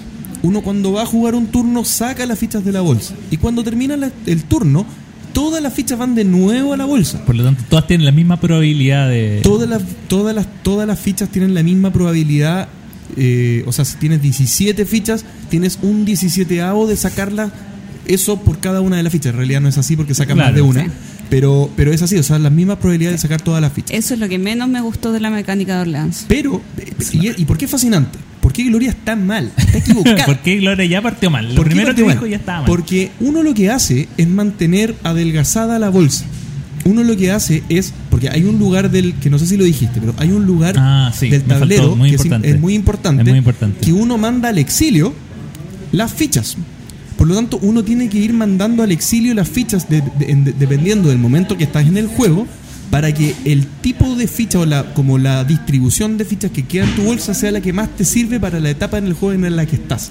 Entonces Pero tú no vas puedes sacar las comprando- iniciales. Tú vas, no, No. importa, no importa, pero tú vas comprando nuevas fichas y mandando al exilio otras. Y al principio, por ejemplo, tú necesitas muchos eh, blanquitos, entonces no los mandas al exilio. Pero al final del juego te sirven menos, entonces los mandas al exilio. Sobre, sobre todo cuando compras el, el upgrade del- de la máquina que te permite reemplazar un blanquito y ya los blanquitos empiezan a, Empiezan a, a valer menos. a valer menos. Eh, Exactamente. Entonces está la combinación y, esa, y eso hace que el juego sea en extremo rejugable por estas tres cosas. Una, las fichas que uno deja en su bolsa. Dos, los que uno puede ir mandando al exilio. Y tres, cómo uno va personalizando su tablero personal que, que uno lo va complementando con estas losetas que decía Axel, que son poderes que solamente tú tienes. Y que hay uno en cada uno y, y, y las losetas están ahí, en el fondo, la gracia que tienen es que son públicas. En el fondo, cuando uno hace la acción de compra, uno elige la pila que puede dependiendo del nivel en el que esté, pero tú puedes estar siempre revisando, quizá mientras tú estás haciendo su turno, puedes estar revisando y ahí eh, y se corta un poco el tiempo. Lo otro interesante de este tablerito que es como el exilio, que en realidad los envías a la ciudad para que se... ¡Al exilio! Eh, es que hay premios en dinero que son puntos de victoria al final al enviar al enviar personajes. Pero la última persona que envía una ficha a una de estas diferentes locaciones que hay porque son filas se lleva además de la- del dinero un, Un ciudadano. un ciudadano que te permite multiplicar puntos en una de las formas que hay al final del juego. Y eso es terrible. Es como ya la voy a mandar pero si la mando ahora el otro puede mandar otro Sí. monito y fregué. Es hasta en ese, ese punto es como el más confrontacional porque hasta ese- hasta sin ese tablero todo el mundo jugaría solo en su en su espacio y le haría lo mismo lo que hace el resto. Pero el tablero del exilio ya ya se llama el tablero del exilio es el que te permite te da como una capa de de, de interacción que no es necesariamente tan invasiva a, a lo más te va a perder un ciudadano pero no es como ya te voy a robar un mono. Eso y el mapa también. El mapa el tiene mucha mapita interacción. el también. mapita también Axel ha jugado altiplano. no he jugado altiplano Perfecto. JP, una partida de altiplano, ¿cierto? Sí, y ahora eh, pertenece a otra persona porque lo vendí. Ya, perfecto. Porque yo solamente he jugado una partida de Orleans y no sé si meterme en este momento con cosas que estoy en desacuerdo con Axel, porque eh, es de mi comparativa Ah, específicamente perfecto. entre Orleans y Altiplano, en que hay cosas que me gustan más de uno y cosas que me gustan más de otro. Y por qué, eh, por ejemplo, lo que tú dices... Pero dale, de- que- de- que- que- de- dices de entrar en la comparación ahora, Sí, pero que dale. cre- creo que Sí. muy, muy Yo- adelantada. Pero yo- yo no veo quiero. eh, es que quiero decir algo antes. Porque, por ejemplo, eso del exilio también en Altiplano lo tiene de otra manera implementado. Eh, que es un poco menos. Es individual, no es grupal. ah Eh, sí, es que, ¿sabes que A mí algo que no me gustó de, Alti- eh, de- perdón, De de, Orleans. Orleans es el sistema de puntuación, que justamente hablaba Axel con el tema de estos monitos, que no me acuerdo cómo se llaman. Ciudadanos. Ciudadanos que tú te llevas. Al final encontré que es como súper agresiva la puntuación y puntúas por pocas cosas. Como que de repente la puntuación es por el track de abajo, que no me acuerdo cómo se llama. El de conocimiento. El de- Estrellitas. El de las estrellitas. Las estrellitas más, conocimiento. la, más los hombrecitos. Pero eso es solo una forma. puntuados por eh, por lo que tienes en el tablero, además de los recursos que hayas Y las llevado. casas, y las casas. Por eso, las de las cositas sí. del, ta- del tablero me Ah, bueno, refería la- la- a las la- casitas del lo- mapa. lo- los puestos de comercio. Pero algo que me gustó de Orleans eh, es la sencillez de las reglas. Encontré que el juego está súper condensado en temas de regla. Fácil. Yo llevo una partida a la una de la mañana y no en las mejores y condiciones. lo entendí. Y, la y le gané a la persona que me lo explicó. Uh, Entonces, o sea, habla de que a pesar de que yo estaba con, con capacidades disminuidas por la hora y el sueño, eh, la partida fluyó y fluyó de buena manera. Y es un juego fácil de explicar y que está bastante acotado en el tiempo. Yo tuve una partida de tres jugadores, pero no encontré que fuera un juego largo. Que para mí es algo importante que un juego esté en bajo dos horas como para ese peso. Es que tiene, tiene elementos que, eh, si bien hay varias fases que son por turno, pero hay varias otras que son, son simultáneas. El sacar los personajes son simultáneos, el, tema del evento también es simultáneo. Hay varias partes, en realidad lo único que uno hace por turno es como ya cuando va ejecutando lo que ya planeó. Entonces, en realidad, eh, eso hace que, claro, son, son 18 turnos. Yo me acuerdo cuando, cuando estaba explicando el juego, dije, ya, son 18 turnos. Fue como, uh, esto va a durar mucho. Y en realidad, nada, son súper rápidos. Eh, y muy... eh, y, y claro, el- la sencillez en el fondo, porque la manera de actuar es... eh, ya, necesito un, un disco negro y uno rojo. Ya, acá. No tengo rojo, ya, puedo usar un monje. Listo. Y es todo. Es como literal solo de- deslizar cosas, pero obviamente el, el tema está en la complejidad. Lo que tú decías del puntaje, yo por ejemplo opté por obviar a los ciudadanos. Creo que saqué uno y fue porque ni lo Porque te necesitaba. llegó. Me llegó de repente. Pero yo, desde el primer momento dije, yo voy a llevarme toda la comida. Y voy a avanzar con los granjeros y después los voy a exiliar y después voy a dejar muchas cosas, voy a tratar de hacer las rutas que me den las comidas que eh, te den más plata, más puntos de victoria final y gané.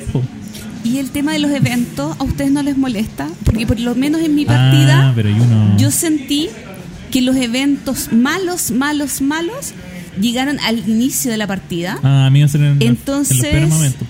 Eh, no nos molestó. Porque si tienes más de esto, o sea, si tienes X recursos, lo pierdes. O no, no me acuerdo cómo eran los eventos. Pero la cosa es que no nos molestaron porque no habíamos avanzado. Pero sí sentí que en otra partida podría haber sido algo muy molesto y que quizás necesitamos eh, eventos por nivel, por etapa del juego, un orden o algo así, porque a mí en general, ahora es súper particular mío, no me gustan los juegos que tienen eventos.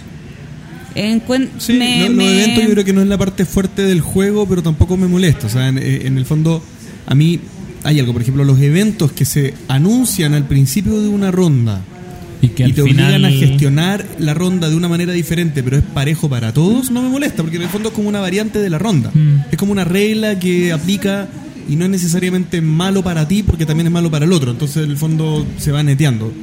Podría no haber estado y yo el juego lo recuerdo como algo que me gusta mucho sin los eventos. O sea, los eventos podrían estar o no estar y no, no creo que es algo que me hace mucha diferencia. Yo, yo, yo también estoy de acuerdo. eh, no, no lo juzgo por, por los eventos, pero a mí tampoco me parecieron. eh, Siento que, claro, los que afectaron mucho, que era sobre todo el que te- tenías que eliminar un personaje, devolverlo al, al mazo si es que no te salía uno de los iniciales. Eh, llegó, salieron como dos juntos, porque hay hay 18 eventos, que son los 18 rondas, y son 6, tipos, por lo tanto cada uno se repite tres veces. Entonces, eh, y eso igual es como terrible porque en el fondo de repente te sale uno y es como, ¿te odiaste eso? Bueno, va, va a pasar dos veces más. Bueno, Eh, el- el pero igual hay... eliminar- hay- De- hay- Después cuando uno conoce bien el juego, no se puede eliminar una ficha uno al principio, como en la primera partida, o si uno no conoce bien el juego, puede pensar que es terrible, es lo peor, pero no es tan terrible. O sea, en el fondo al final el juego te, te- podría ser hasta bueno. O sea, eh, eliminar una ficha porque adel- eh, genera esto que te digo. de- de- Depende de la etapa del juego. Si es el De- inicio, depende. yo Sí. saqué un, un amarillo. El amarillo son los comodines, Sí, ¿cierto? sí, los saqué un comodín en el turno anterior y Y me lo, lo elimina. Oh. Como, oh, no. Bueno, claro, tiene Pucha. eso que, que puede ser medio.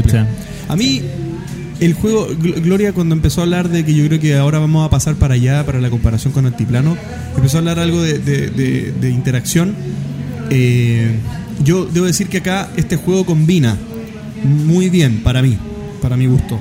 La parte solitaria, que es la parte en la que todos hacemos la, la- la planeación de nuestras acciones en, en- en personal, digamos, esto se hace en simultáneo, por lo tanto uno está concentrado en su tablero personal y después este despliegue de acciones que empieza a tener una interacción muy rica. Creo que combina muy bien estos dos momentos y me parece que ese ir y venir entre un juego en el que estoy preocupado de mi planeación y todos tienen el tiempo para hacerlo.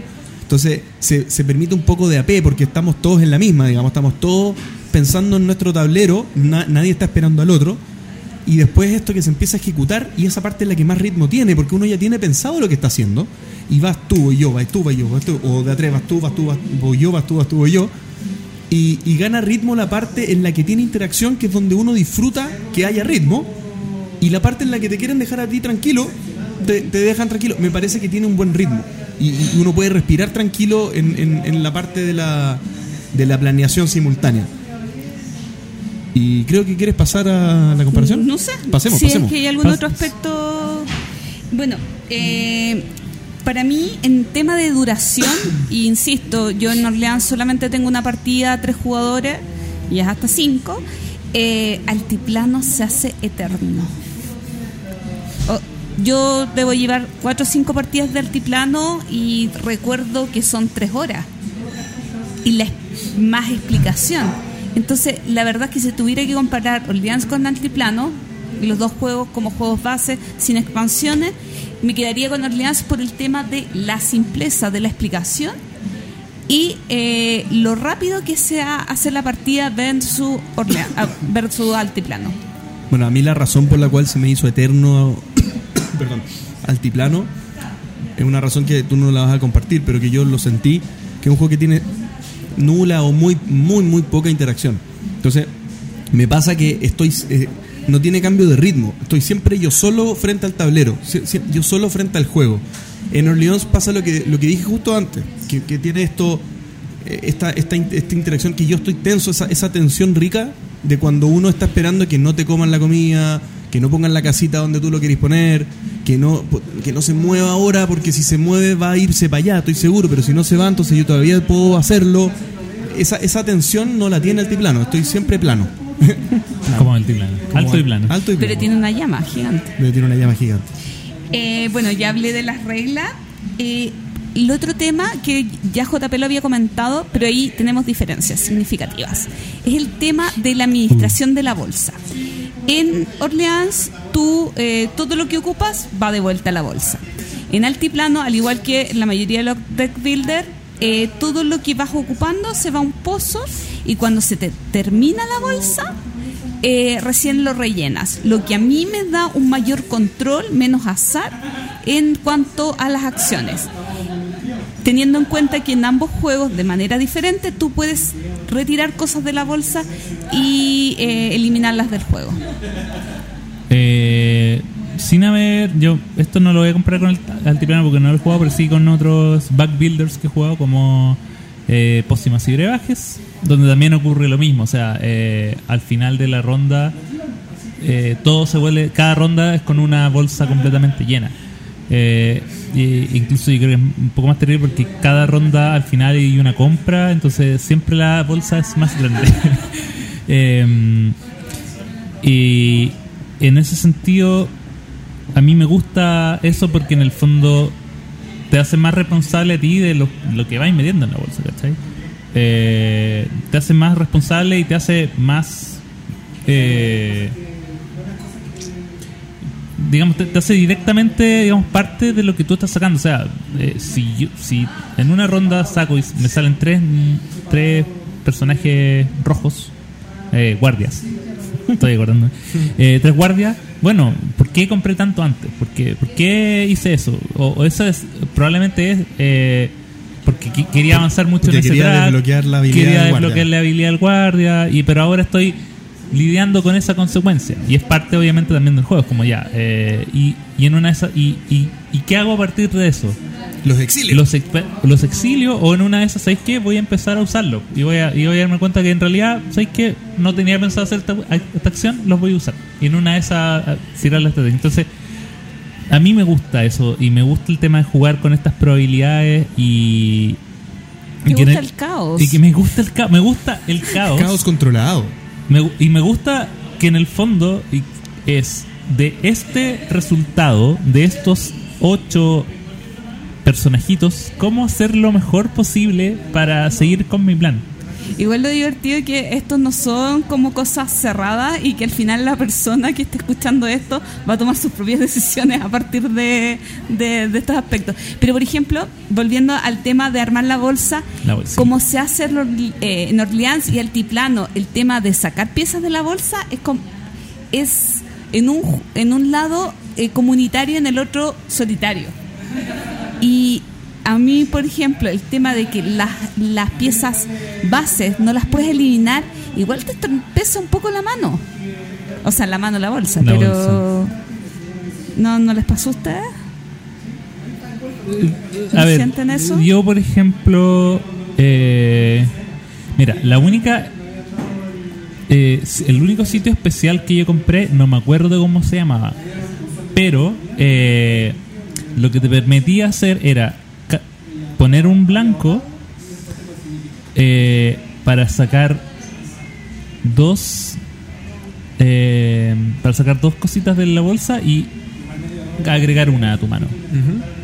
Entonces, claro, decía, el, y como lo hablamos anteriormente, los blancos por, por lo general son los que menos sirven. Sobre todo cuando en los últimos turnos, porque ya, si es que jugaste con los máquinas, ya las tienes como reemplazadas en la, en la mayoría de las cosas que te importan. Aparte que los blancos se usan harto en el track para moverse dentro Claro, del... mover, a- mover por la tierra. Para moverse por tierra. Entonces, y también para dejar cositas. Entonces, eh, dije, ya, bueno, si me sale un blanco que Y no lo voy a usar también. para nada, lo voy a colocar acá en este lugar y lo voy a poder cambiar por otro. Entonces, claro, eh, Mitigaste un poco el azar Miti- con esa. eso me sirvió mucho para mitigar el azar y yo cuando cuando y por lo tanto yo y, y yo siento y yo sé que en el fondo los buenos juegos te dan opciones para mitigar el azar. Stefan Eh, Feld. hablo hablo directamente al amigo Stefan. Entonces, claro, yo sé que hay elementos de azar y si fuera puro azar, obviamente no no no, no estaría mal, pero eh, y como te digo, el azar se puede mitigar de dos maneras. O sea, ya sea teniendo estas cartas que.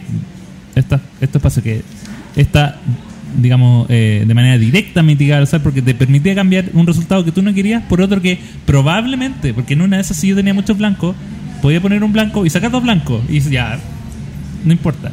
Eh, pero si yo tenía, si yo me preocupaba de, por ejemplo, tener todo, había momentos en que yo sabía qué es lo que había adentro. Porque sal- salía, sacaban blanco, me quedaban dos. Y dice, ah, yo sé que me queda un negro y un rojo, necesito el rojo. Y yo sabía, yo sabía que era, era sacar una carta segura. Eh, entonces, mientras. Y, y la otra forma de mitigar es teniendo muchas de estas acciones para que cuando no me salga lo que yo quiera, pueda ganar algo extra. Pues las Entonces, puedes ir dejando en el tablero, entonces- cosa de. o los puedes dejar en el tablero para, para que el próximo turno, en el próximo turno vas a robar menos, pero vas a saber que una de esas al menos es. Entonces, se puede. Igual asumimos que también que está- jugamos con gente que no es tramposa, porque está el factor negativo Ah. de Orleans que no tiene una pantalla para eh, evitar la interacción de las jugadas. De ir viendo lo que pone el otro. Sí. Ah, pero. Yo, Asumimos yo que jugamos con gente defecto. decente. Sí, sí. Sí. Es que si, si, si, si desconfiara de, mi, de mis jugadores, yo me volvería loco. Es, que, es que la mayoría. Porque, por, por ejemplo, pensaba también en. Y que, sobre todo en este género. Sobre todo en este género del backbuilding, que es como que yo armo y saco cosas. Eh, claro, en pose y medio garaje yo tengo que confiar de que la de que la persona va a tomar y la va a dejar y que ah no me salió una que no quería y la devolvió así como piola se podría hacer si no está como viendo su bolsa pero yo confío en que la gente es, es pura con- por lo menos Yo- con la que yo- juego Sí, yo, yo creo que son cosas que tal vez ya no nos dejamos de cuestionar. O sea, es, es verdad, es verdad. O sea, y hay otros juegos que también tú podrías decir, oye, pero ¿cómo se hace para controlar la suerte? Y una vez pregunté, pero hace años, en un foro, en un juego de. eh, perdón, en la trampa. ¿Cómo, ¿Cómo se hace para evitar que se haga trampa? Y me respondieron, pero ¿con quién jugáis? Así como, ¿por qué estáis preguntando esto? Y en verdad, es verdad, o sea, no. Pero sí, oye, ¿les parece si vamos dando la impresión definitiva que nos deja el juego? No sé, ¿quieres partir? O sea, yo quería nombrar lo último, eh, el tema de los viajes. Creo que en el caso de moverse en el tablero de altiplano es prácticamente innecesario, porque tienes cuatro movimientos y hay cinco espacios. Entonces, en realidad, solamente como hay un lugar donde no puedes avanzar. Entonces, como que es una acción que casi es más molesta que útil. Y en el tema del que es sumamente distinto el movimiento en, en se me olvidó Orleans O- Orleans. Orleans em, llevándolo como a juegos como de la escuela italiana que tienen muchos Marco Polo Coimbra encontré que Ah, a mí que no me gusta mucho viajar eh, en temas de juego, encontré que era súper sencillo y, ágil ir haciendo movimientos y dejando casitas, sacando recursitos y esas cosas. No sé ustedes. Yo eh, eso lo, lo adopté como, como estrategia solo por el tema de que cuando yo me movía eh, me llevaba un recurso. Como yo sabía que mi estrategia era llevarme el recurso, es como, bueno, ya que me voy a mover por el mapa, aprovechemos de ir dejando casitas. Eh, y esto me pasó algo muy, muy gracioso con, las con las casitas porque jugamos como los primeros cuatro turnos con una regla, cinco turnos con una regla mala que yo había interpretado mal. Que era que cuando alguien ponía una casa, los otros jugadores no podían ir a ese territorio. Y en realidad es, no pueden dejar una casa, pero sí pueden moverse. Eh, y después como que no me hacía sentido. Porque era como, hoy están todos como acurralados, que fome. Eh, y después cuando dije, ya cabros, cabros, cabros, en realidad se pueden moverse. Ah, ah. Ahora sí. Y, salvado ese detalle, eh, no, fue muy, muy placentero eso.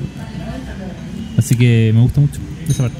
Ahora sí, JP. Ahora sí, vamos Ese era el último punto que tenía en mi comparación. Bueno, ¿parto yo? Parte tú. Ya.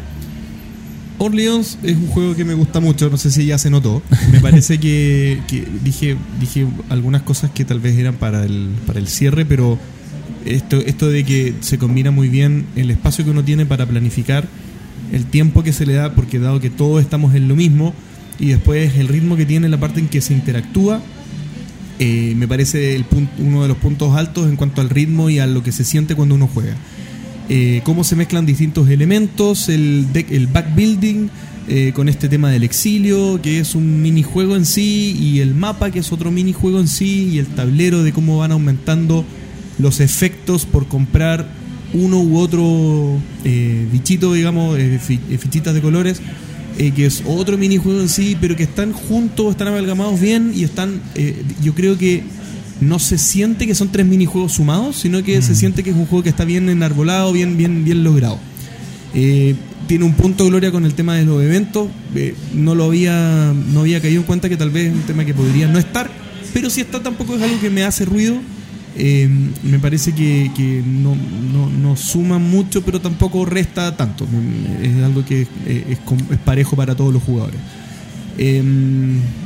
Es un juego que tiene mucha rejugabilidad del punto de vista de lo que hablamos recién, que uno puede eh, es eh, uno puede, ¿cómo se llama? Eh, mitigar el factor suerte, pero de distintas maneras. Adelgazando la bolsa, comprando siempre el las mismas fichitas o comprando las losetas de tablero que pudieran usarse con el exceso de fichas que uno pudiera generar dado que se fue por un camino u otro. Y los caminos son varios, son como dijo, eh, como dijo como Axel, eh, uno puede comprar eh, ciudadanos, no comprar ciudadanos, poner casas, no poner casas, y dependiendo del camino que uno siga, compra fichas distintas y el camino para mitigar la suerte dado esas fichas es distinto cada vez que uno lo juega. Así que hay muchas estrategias para poder combinar. Un juego para mí de los altos, yo no sé si un 8, un 8,5, pero sí, sí está dentro de mis favoritos, Orleans. Ah, pare- Ah. Los dos me miran a Te mí, así a ti, que sí. parece que es. Que Yo solamente le he dado una partida, así que mi comentario va a ser súper breve. Eh, hace muy poquito hablamos de qué juegos disfrutamos y yo planteé eh, que me gustan los juegos que son fluidos y también que me dan harta satisfacción en un corto tiempo. Y la primera partida de Orleans que tuve me causó eso. Encontré que es un juego sencillo de reglas, eh, agradable de jugar en un corto tiempo. eh, entonces, hasta el momento continúo en la ludoteca y tengo ganas de seguir darle otras partidas. Hasta el momento. Yo, eh, Es que lo tiene Axel, ¿para qué lo voy a sí, tener yo? es que es verdad. Y lo tengo por una razón muy divertida. Yo de siempre lo tenía, lo había tenido. Esto es- es como de esos juegos que yo ya sabía cómo jugar antes de tenerlo porque lo había leído mucho. Eh, no sé por qué no había tenido la, la oportunidad de, de- de comprarlo. Por prioridades de la vida también eran lo- un poco también el problema de Gloria, que es como el culto a la novedad. Entonces, claro, en un juego de 2014. Dice el problema de Gloria, asúmelo como bueno, propio. también es- es que- bueno, sí, también es mío. Eh, entonces, claro, no, no, no había tenido la oportunidad de comprarla. Aparte, bueno, hay un punto negativo que yo tengo que es, es feíto el juego. La portada es una de las portadas más feas, más Horrible. horri- la- eh, no sé qué, el está juego, mal dibujado, mira, el juego en sí no es malo, o sea, no es feo, yo no lo encontré, como digo, no es tan agradable, pero tiene tactilidad por el tema de sacar las fichas, pero la portada es pésima. No sé qué es, es como claro, está como mal dibujado el, el caballero, parece el caballero está como chueco. es como entre un caballero y un hombre rana, es muy raro. De como ese hombre rana antiguo. Claro. Entonces, no me gustaba mucho. Y estaba en venta de bodega a un precio. un precio Ridículo. una oferta imposible de rechazar. Dije, ya, lo vamos a comprar. Lo probé así como en la misma semana y me gustó demasiado. Eh, claro, fue un, un, juego que también fue muy fácil de explicar. Muy poco. eh, cosas que que rebuscar después en las reglas, salvo quizá las, las- estas los zetas con poderes, que eran como los más complicados, pero están todas como o escritas o muy bien señalizadas. Eh,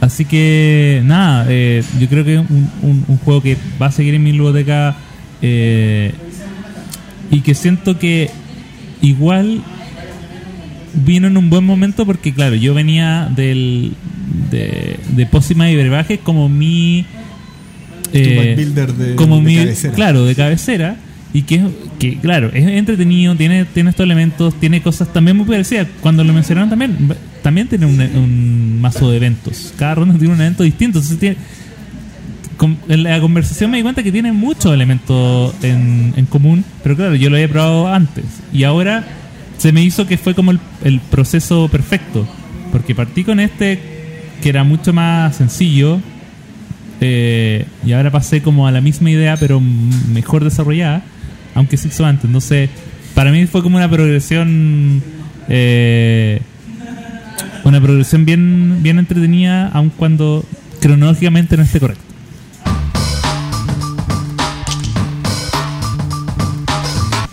El entreturno responde. Y estoy de vacaciones. Así que ahora Axel y JP leerán los comentarios. Ok, voy a partir con los comentarios de ebooks. ¿Se llama? ebooks. Ya. Jonathan Martín Gómez dice: Aquí Jonathan Martín desde San Luis, la ciudad de Stonemeyer Games, Grey Fox Games, Game Trace y Miniature Market, donde el aire huele a bacon y a juego recién destroquelado. Muy contento de volver a escucharos. Qué sorpresa escuchar mi nombre en el programa. Lo escuchaste de nuevo ahora. Me alegro mucho de ver que mis jóvenes Padawans están en buenas manos de El Entreturno Bistro. Esto es lo bonito de esta visión, que nos une y hace las fronteras más líquidas. Toda la suerte del mundo para JP con su nueva empresa. A ver si algún día me paso por allí y os conozco en persona y nos echamos alguna partida o algo. Pronto os mandaré a otra amiga que está también de vuelta en Santiago y quiere seguir jugando. Abrazos. Muchas gracias. Excelente cómo unimos las, cómo derribamos las fronteras. Aunque me dieron ganas con todo lo que nombró que hay en San Luis, me dieron ganas de irlo a ver. a Oye, mí. Sí. tremendo, tremenda ciudad. Yo no que había tantas cosas. Miniature Market sobre todo. para que los envíos sean más baratos.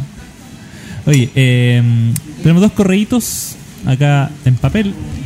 Uno del Muy poco ecológico. primero de febrero del 2020. Así que lo vamos a leer en orden cronológico. A Alfonso Gardo Gómez Rive dice: Amigos de El Entreturno, les mando un saludo desde Monterrey, Nuevo León, México. El día de hoy terminé de escuchar todos sus podcasts y aprovecho para felicitarlos por estos tres años de transmisión y por el excelente trabajo que han estado haciendo para difundir el hobby. También muchas felicidades a JP por la apertura de El Entreturno Bistro y le deseo el mejor de los éxitos. Lugares con concepto como el Entreturno Bistro es lo que hace falta para presentarle a la gente las bondades que ofrecen los juegos de mesa. Espero que pronto puedan escucharlos en su podcast número 80. Ya me imagino que ya lo hice. Spoiler ya, ya ocurrió, pero es primero de febrero, así que se entiende. Por lo pronto, no tengo recomendaciones, pero espero mantenerme en contacto de manera regular y participar en sus diferentes secciones. Les mando un abrazo, saludos. Alfonso Bardo González Ribé, alias Poncho. Muchas Saludos, gracias, Poncho. Alfonso. El Poncho. Poncho. Y eh, este correo dice intento de aporte en su subject, que es de Jairo Abraham Vega Cerda. Hola, me puse al día relativamente rápido con ustedes, así que ahora me toca aportar. Primero una pregunta. ¿Qué juegos siempre recomiendan jugar antes de comprar? En mi caso, siempre que alguien quiere comprar un colaborativo, recomiendo jugar, pero aunque ya hayan jugado, si se trata eh, de Mysterium, recomiendo encarecidamente jugar al menos unas dos veces. En mi caso, lo jugué tres veces y las tres veces me pareció un juego nefasto. Pero he visto gente pasarlo muy bien, así que claramente depende de los gustos del jugador grupo.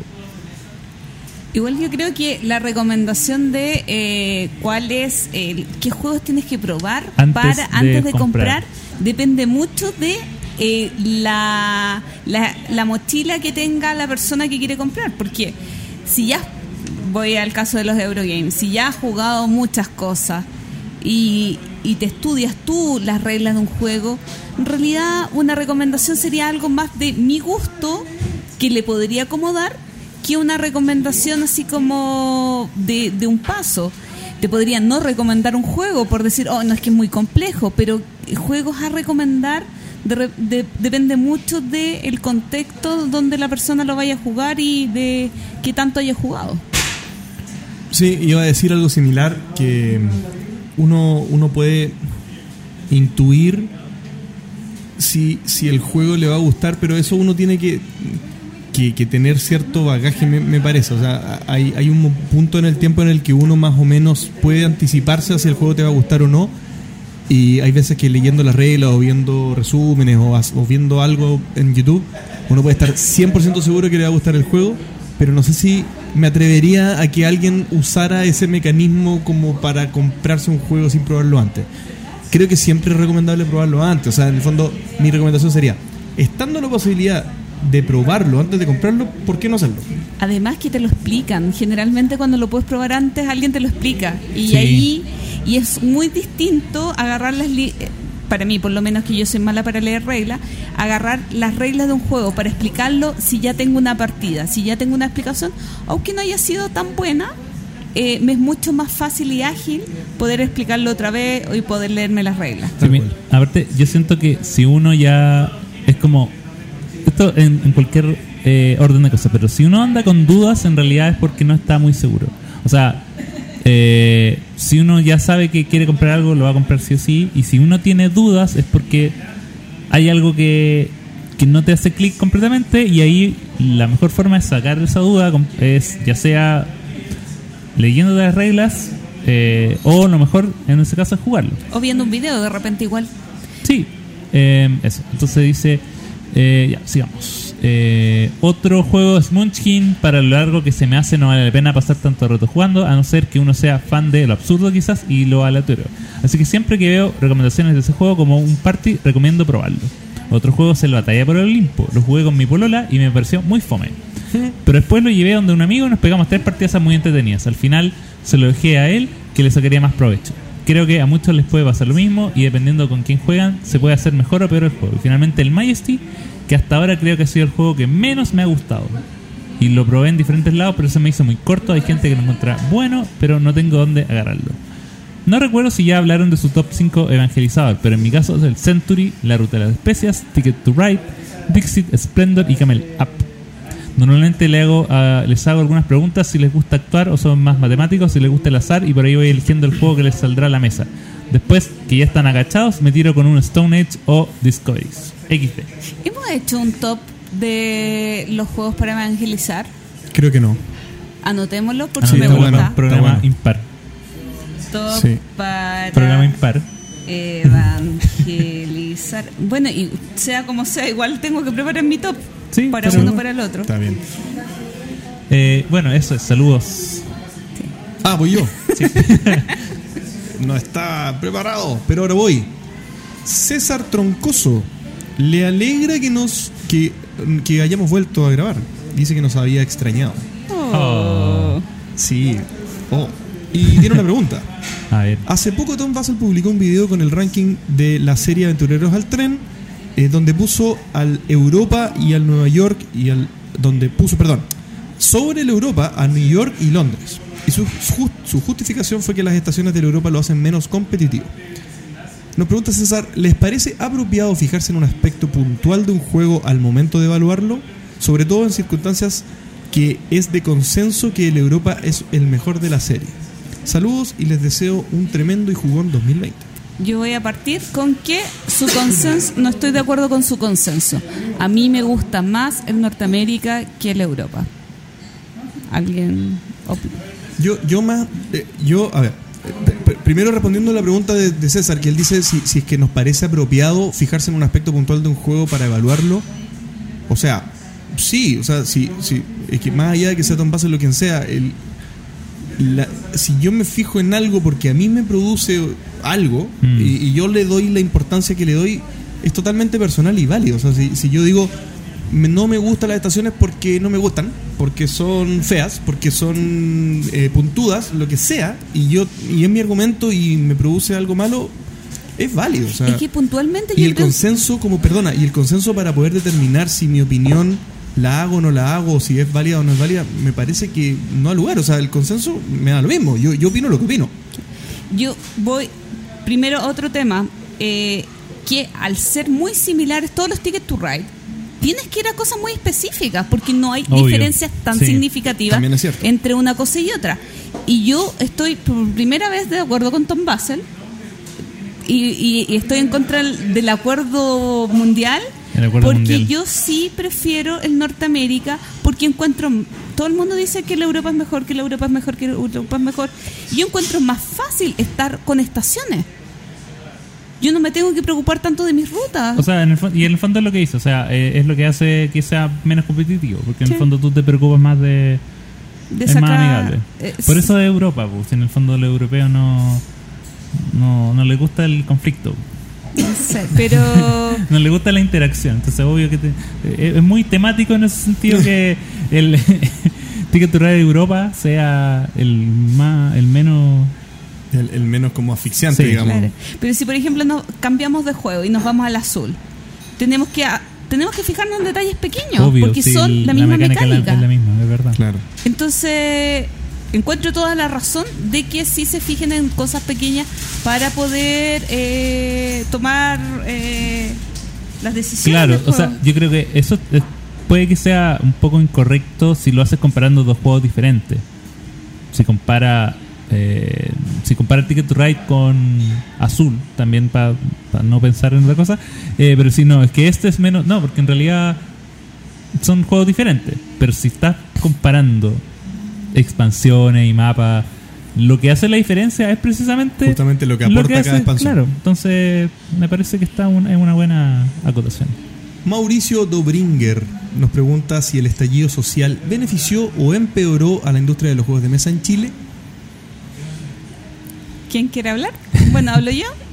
No sé, porque para saberlo tendría que ver eh, flujos de cajas de tiendas, eh, por ejemplo. Pero obviamente el que las tiendas no estuvieran abiertas en horario completo debería haber perjudicado a nivel ventas.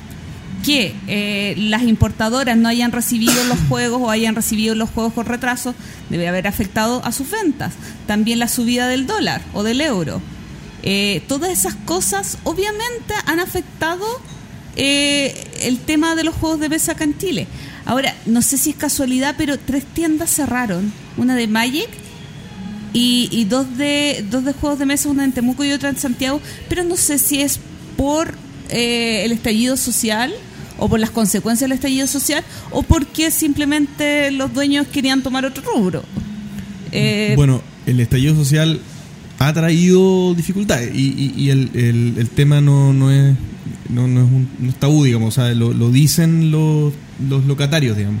Y son dos cosas particularmente, una la mencionaste tú, y es que eh, han estado, estuvieron varias semanas pudiendo abrir menos en zonas de conflicto o en zonas muy, muy cercanas a las zonas de mayor conflicto, esa es una.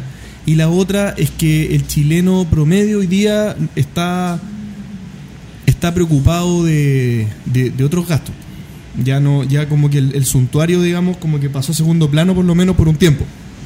Y los juegos de mesa son un bien suntuario, o sea, no, no, no es un bien de primera necesidad. Entonces la con razón o no, la gente se guardó la plata en el bolsillo, le dio susto, digamos, gastarse la plata, que lo echaran del trabajo, cualquier cosa rara, y- y en el general se produjo una contracción económica del punto de vista bienes de lujo, digamos. Ahora igual yo tengo una duda, porque dicen que ah, en la época del estallido, eh, como los trabajadores llegaban más temprano a su casa, se veían más niños y más familias jugando en la plaza. ¿Eso habrá repercutido a jugar más juegos de mesa en familia? Claro, yo, yo creo que ese, ese es el punto sí se ha dado y que, por ejemplo, claro, o sea, la gente al estar más en la casa, tener más tiempo, qué sé yo, eh, se ha aprovechado mejor tal vez las ludotecas que ya existen. O sea, hay algo que tal vez se ha dado más a nivel de las casas. En, mi caso en particular, yo tuve dos efectos. Bueno, en realidad, el- un efecto personal que fue que, eh, bueno, en las primeras semanas, era como era difícil el tema del transporte, me junté menos. O sea, yo de verdad jugué menos. Eh, pude haber quizá jugado, tuve más tiempo quizá para haber jugado juegos solitarios. pero no juego juegos solitarios. Así que eso pasó. Y lo otro que yo creo que también va a afectar es el tema del precio del dólar, que también está alto por consecuencia de, de aquello y ya se está empezando a notar en varios jueguitos que están llegando a precio Ahora que lo hacen más eh, que hacen más difícil el tema de elegir ya voy a gastar o en el fondo quizás vamos a estar gastando lo mismo pero con menos juego igual alguien me comentó, no sé qué tan real sea porque hay que, no, no tengo datos concretos, que en los pocos horarios que abrían las tiendas había mucho más gente concentrada para comprar. No sé qué tan real o, o puede haber sido una casualidad. Sí, ahora yo no sé voy toda la semana a comprar y, siem- y no, no he visto que estén vacías las tiendas Sí, bueno, también.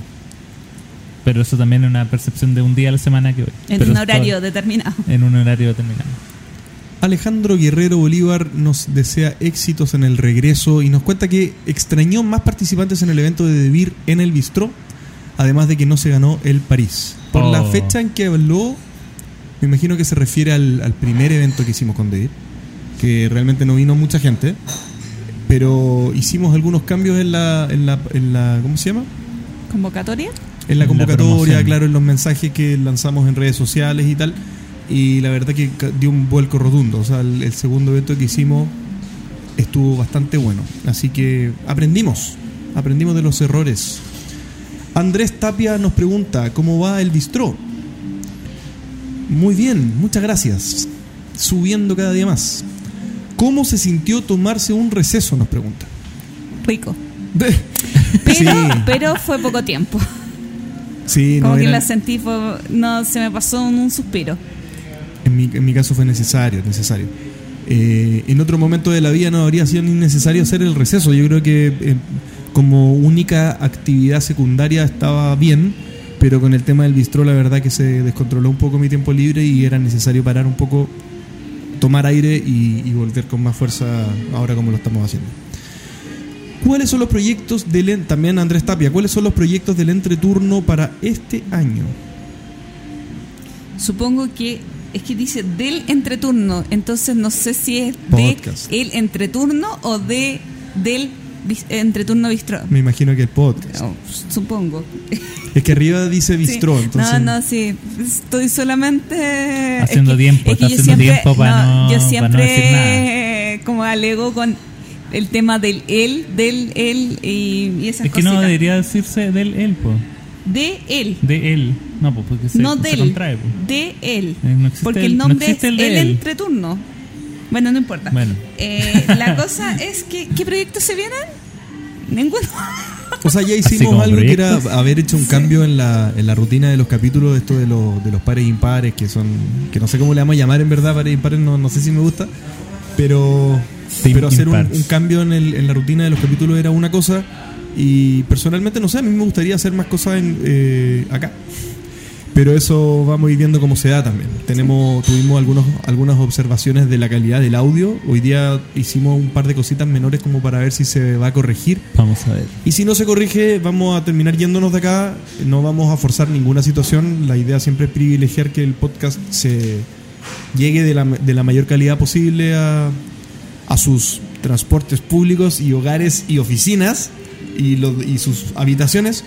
Así que eso, creo que mantener la calidad arriba y hacer la mayor cantidad de cosas posible sería algo general que vamos a tratar de hacer. ¿Les motivaría hacer un podcast financiado por Spotify?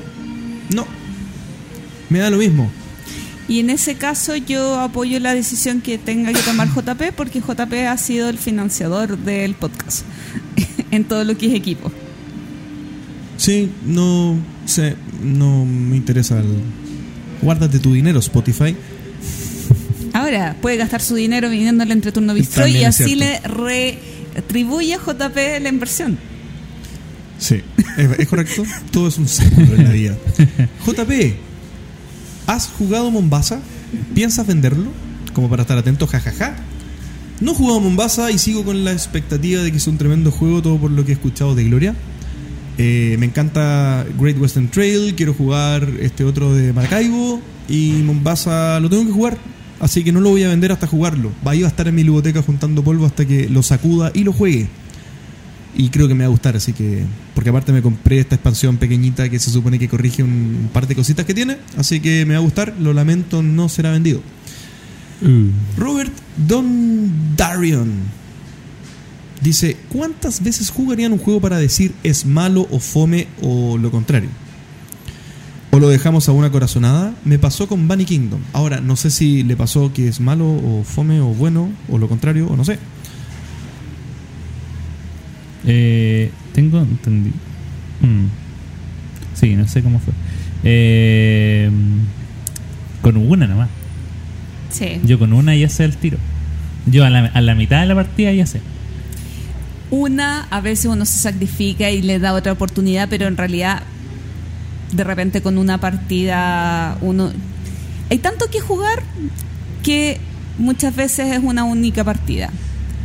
A menos que, claro, hayan pocos juegos o tengas un, te lo hayas comprado tú mismo, entonces si es tuyo, le vas a tratar de dar más oportunidades para que te guste realmente y sacarle un poquito de provecho antes de venderlo. O, por ejemplo, cuando vienen con módulos y dices, ya, oye, pero ¿y si le agrego este módulo? ¿Cómo será? O de repente la cantidad de jugadores que tú Pero que in- incluso hasta con los módulos, uno, uno dice, uno ya sabe que no le gustó en un juego y dice, ya, pero habrá un módulo que, que arregle eso. Y, Y- si está, bacán. Igual yo creo que tiene que ver con cuánto juegas. Aquí voy yo. Que si no te conoces todavía también como jugador, quizás necesites experimentar el juego un poco, un poco más de veces para realmente estar claro si está o no está dentro de tu zona de confort. Pero cuando ya tienes muchos juegos en, en, en la espalda. Hay gente que con la pura lectura de reglas sabe si el juego es o no le va a gustar y se lo imagina en su cabeza. Yo no lo puedo hacer, pero se lo imagina en su cabeza y o ve un video y, ah, no, pero es que este juego me va a encantar.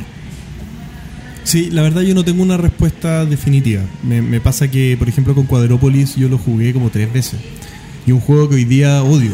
Y lo vendí odiándolo, escupiéndolo y lanzándolo lejos. Pero lo jugué tres veces. Entonces yo, yo sentí que algo no estaba entendiendo, no me estaba cuadrando, no lo estaba descifrando bien. Y después de la tercera dije, no, no, lo- la verdad es que no me gusta el juego. Y hay otras veces en las que a la primera me doy cuenta, o sea, no, esto, este juego no lo jugaría de nuevo. Pero también me pasa lo contrario en el sentido inverso. Aquí voy. Eh, cuando un juego me gusta, creo que me va a gustar más y le doy 3, 4 partidas y como que llega a un tope. Y me gusta, me gusta poco y no me sigue gustando más como yo creo que me va a ir pasando. Que hay veces me, me- que me pasa que siento que voy a ir explorando cosas nuevas con el juego, descubriendo nuevas estrategias y realmente el juego era muy similar las cuatro veces que lo jugué y me termina no gustando. Y con cuatro veces, a la primera me gustó mucho, la segunda cada vez menos, la tercera, y a la cuarta lo vendo porque ya no tengo nada que descubrir en el juego y es fome. Así que relativo, relativo. Pancho Varas, que es un Auditor. aspirante a alemán, pregunta una pregunta difícil, dice, que digamos nuestro capítulo, situación chascarro favorito o que más recordamos que haya sucedido grabando el año pasado. Qué difícil, no, ni siquiera ni siquiera sabría si fue el año pasado o el antepasado, no, no, no tengo tan fresco todo. Ah, tienes razón. Porque yo me acuerdo de un chascarro eh, importante, pero que no fue nuestra culpa, que es cuando se cortó la luz. Estábamos grabando con Carlos Rodríguez, pero creo no, que pero eso fue el antepasado. ¿En el antepasado Sí. fue? y se cortó la luz y tuvimos que suspender el capítulo y tuvimos que invitarlo de nuevo. Sí, no me acordaba de eso. No me acordaba de eso. No, pero momentos, momentos buenos son muchos. De verdad no lo digo por, porque sí, pero generalmente no sé. Yo creo que las entrevistas son las cosas que más satisfacción me dejaron. Eh, haber compartido con gente, haber, y ahí no sé si el año pasado, porque fue el menos intensivo en entrevistas, pero sí hubo, tuvimos varias. Eh, tuvimos, ¿cierto? ¿El año pasado? Sí, tuvimos. tuvimos, ¿cierto? Eh, creo que, bueno, obviamente los enlaces que hacíamos con España son eran súper valiosos, pero también recibir gente en el estudio, digamos, eh, fue súper bueno, súper gratificante. Eh, me gustó mucho haber hecho... ¿Sabes qué me- capítulo me gustó? Uno que, uno que cuando tú no estuviste, hice este Oh. foro de... Este mini foro en, el, en mi casa cuando invité a César, a Omar, como este foro de, de creadores de juegos Sí. novatos. Eso fue el año pasado, ¿no? No. A principios del año pasado. No, 2018. ¿Sí? Sí. No respondo nada más. Oye, pero Axel, Axel, ¿algún momento lindo acá con nosotros en el entreturno? ¿Algún chascarro? Algún... Pero son, han sido muy poquitos. Oye, te hemos invitado un montón de veces. No, no, son, no han sido tantas. ¿Se acuerdan cuando hicimos que JP eh, se había ido del podcast y que era Axel el reemplazante? Pero eso fue el capítulo 10. Sí, Imagi- pero igual fue por eso, bonito. imagínate, Desde hace el años. capítulo 10 que vienes acá. Hace años. Em, Reo lúdico. sí. Nos dice, y aquí vamos a responder una cosa media, como que esquivando la pregunta, pero con razón. ¿Podrían hacer un episodio especial en el que expliquen los entretelones de la creación de un episodio del podcast? Me refiero a. Y la lista es larga.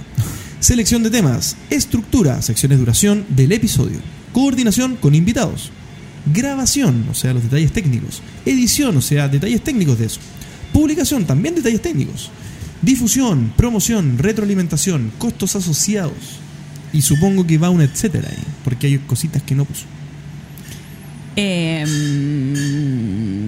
bueno, ahora son cosas distintas porque eh, como estamos en parejas, em, la selección de temas y la estructura está de la mano de la pareja que le toque y cada uno tiene un sistema diferente. Nosotros con César ayer nos juntamos a programar los próximos cinco capítulos. Ah, que, Mateos, que obviamente no los programamos, pero por lo menos nos juntamos. Fuimos Mateo. Solo cinco capítulos, pero si- nosotros tenemos 10 capítulos. No, pues porque al 90 no íbamos a cambiar de pareja. No, pero es que estamos pensando en el próximo ciclo. Sí, sí. En el 101 estamos hablando. Ya. Sí, Ah, qué bueno. estamos- Con suerte sabemos que ya vamos a grabar. Tan solo cinco capítulos adelantados. me- me- me- Qué vergüenza. Qué vergüenza, Gloria. Qué falta de... De profesionalismo. Sí, Sí. eso. ¿Terminamos? Ajá, nadie va a contestar la pregunta. Ah, no, no, es, Ah. que, es que, claro, Pero no. es que, ¿por qué? Eh, sí, a ver, la pregunta es si podemos hacer un episodio especial para hacer esto. No. Mi respuesta personal es no, pero porque no haría un capítulo dedicado a esto, porque creo que Gloria lo dijo por aquí, eh, sería eterno. Y, y- y creo que mismo Reo dijo que, que es lo que yo creo, y es que no sé si sería un- de interés común. Tal vez, no sé, puedo estar equivocado, pero, pero en el fondo sería muy específicamente para algunas personas que pudieran tener, claro, la intención de, de hacer un podcast. Igual yo creo que es cosa de que Pablo venga un día, te encuentra acá en el bistro, te pre- pregunta las cosas técnicas, o de repente en alguna conversación de pasillo se comentan estas cosas porque en realidad no sé qué tan importante sea para el resto. Sí, Sí, pero eh, dijiste un buen punto. Dijiste un buen punto. Si alguien quiere conversarlo más en más en off, digamos más en privado, eso sí, totalmente abiertos a poder compartir lo que sea, que no hay secretos. Y esto es es público, es público, solo que este no es el canal de difusión. Sí, y por ejemplo, sobre, eh, sobre la parte técnica tuya, eh, David Arriba de Bislúdica tiene un canal de podcaster, donde de- desde que te describe qué micrófonos comprar, un montón de asesorías desde ese, desde ese lugar, programas, etcétera. Y- Totalmente, sí, recursos hay. Pero claro, uno de repente se pierde, o sea, también ahí ese es un buen recurso porque es de podcaster a podcaster, entonces uno va específico, va directo. Pero, pero claro, hay una investigación que, que uno se marea un poco al principio y es bueno tener una guía, así que creo que todo el camino recorrido, si puede servir a alguien que pueda querer hacer un podcast y necesite conversar, las puertas abiertas, digital y presencialmente. ¿Y eso? Y, es la última pregunta. Terminamos. Oh, wow. Oh, wow. Antes de irnos, antes de despedirnos, recordar que tenemos el concurso para ganarse un Sagrada y un Azul Summit Pavilion para los amigos de Chile y los de fuera de Chile, fuera de Debir. Así que eh, tienen que compartir la publicación de estos capítulos que estamos con el hashtag eh, del entreturno y arrobándonos y todo eso para poder participar y ojalá pongan de qué país son porque si no voy a tener un problema para la hora de hacer el sorteo que ya ni me imagino lo complicado que va a ser. Tal cual. Participen porque los premios no son menores. Así que esperamos sus participaciones.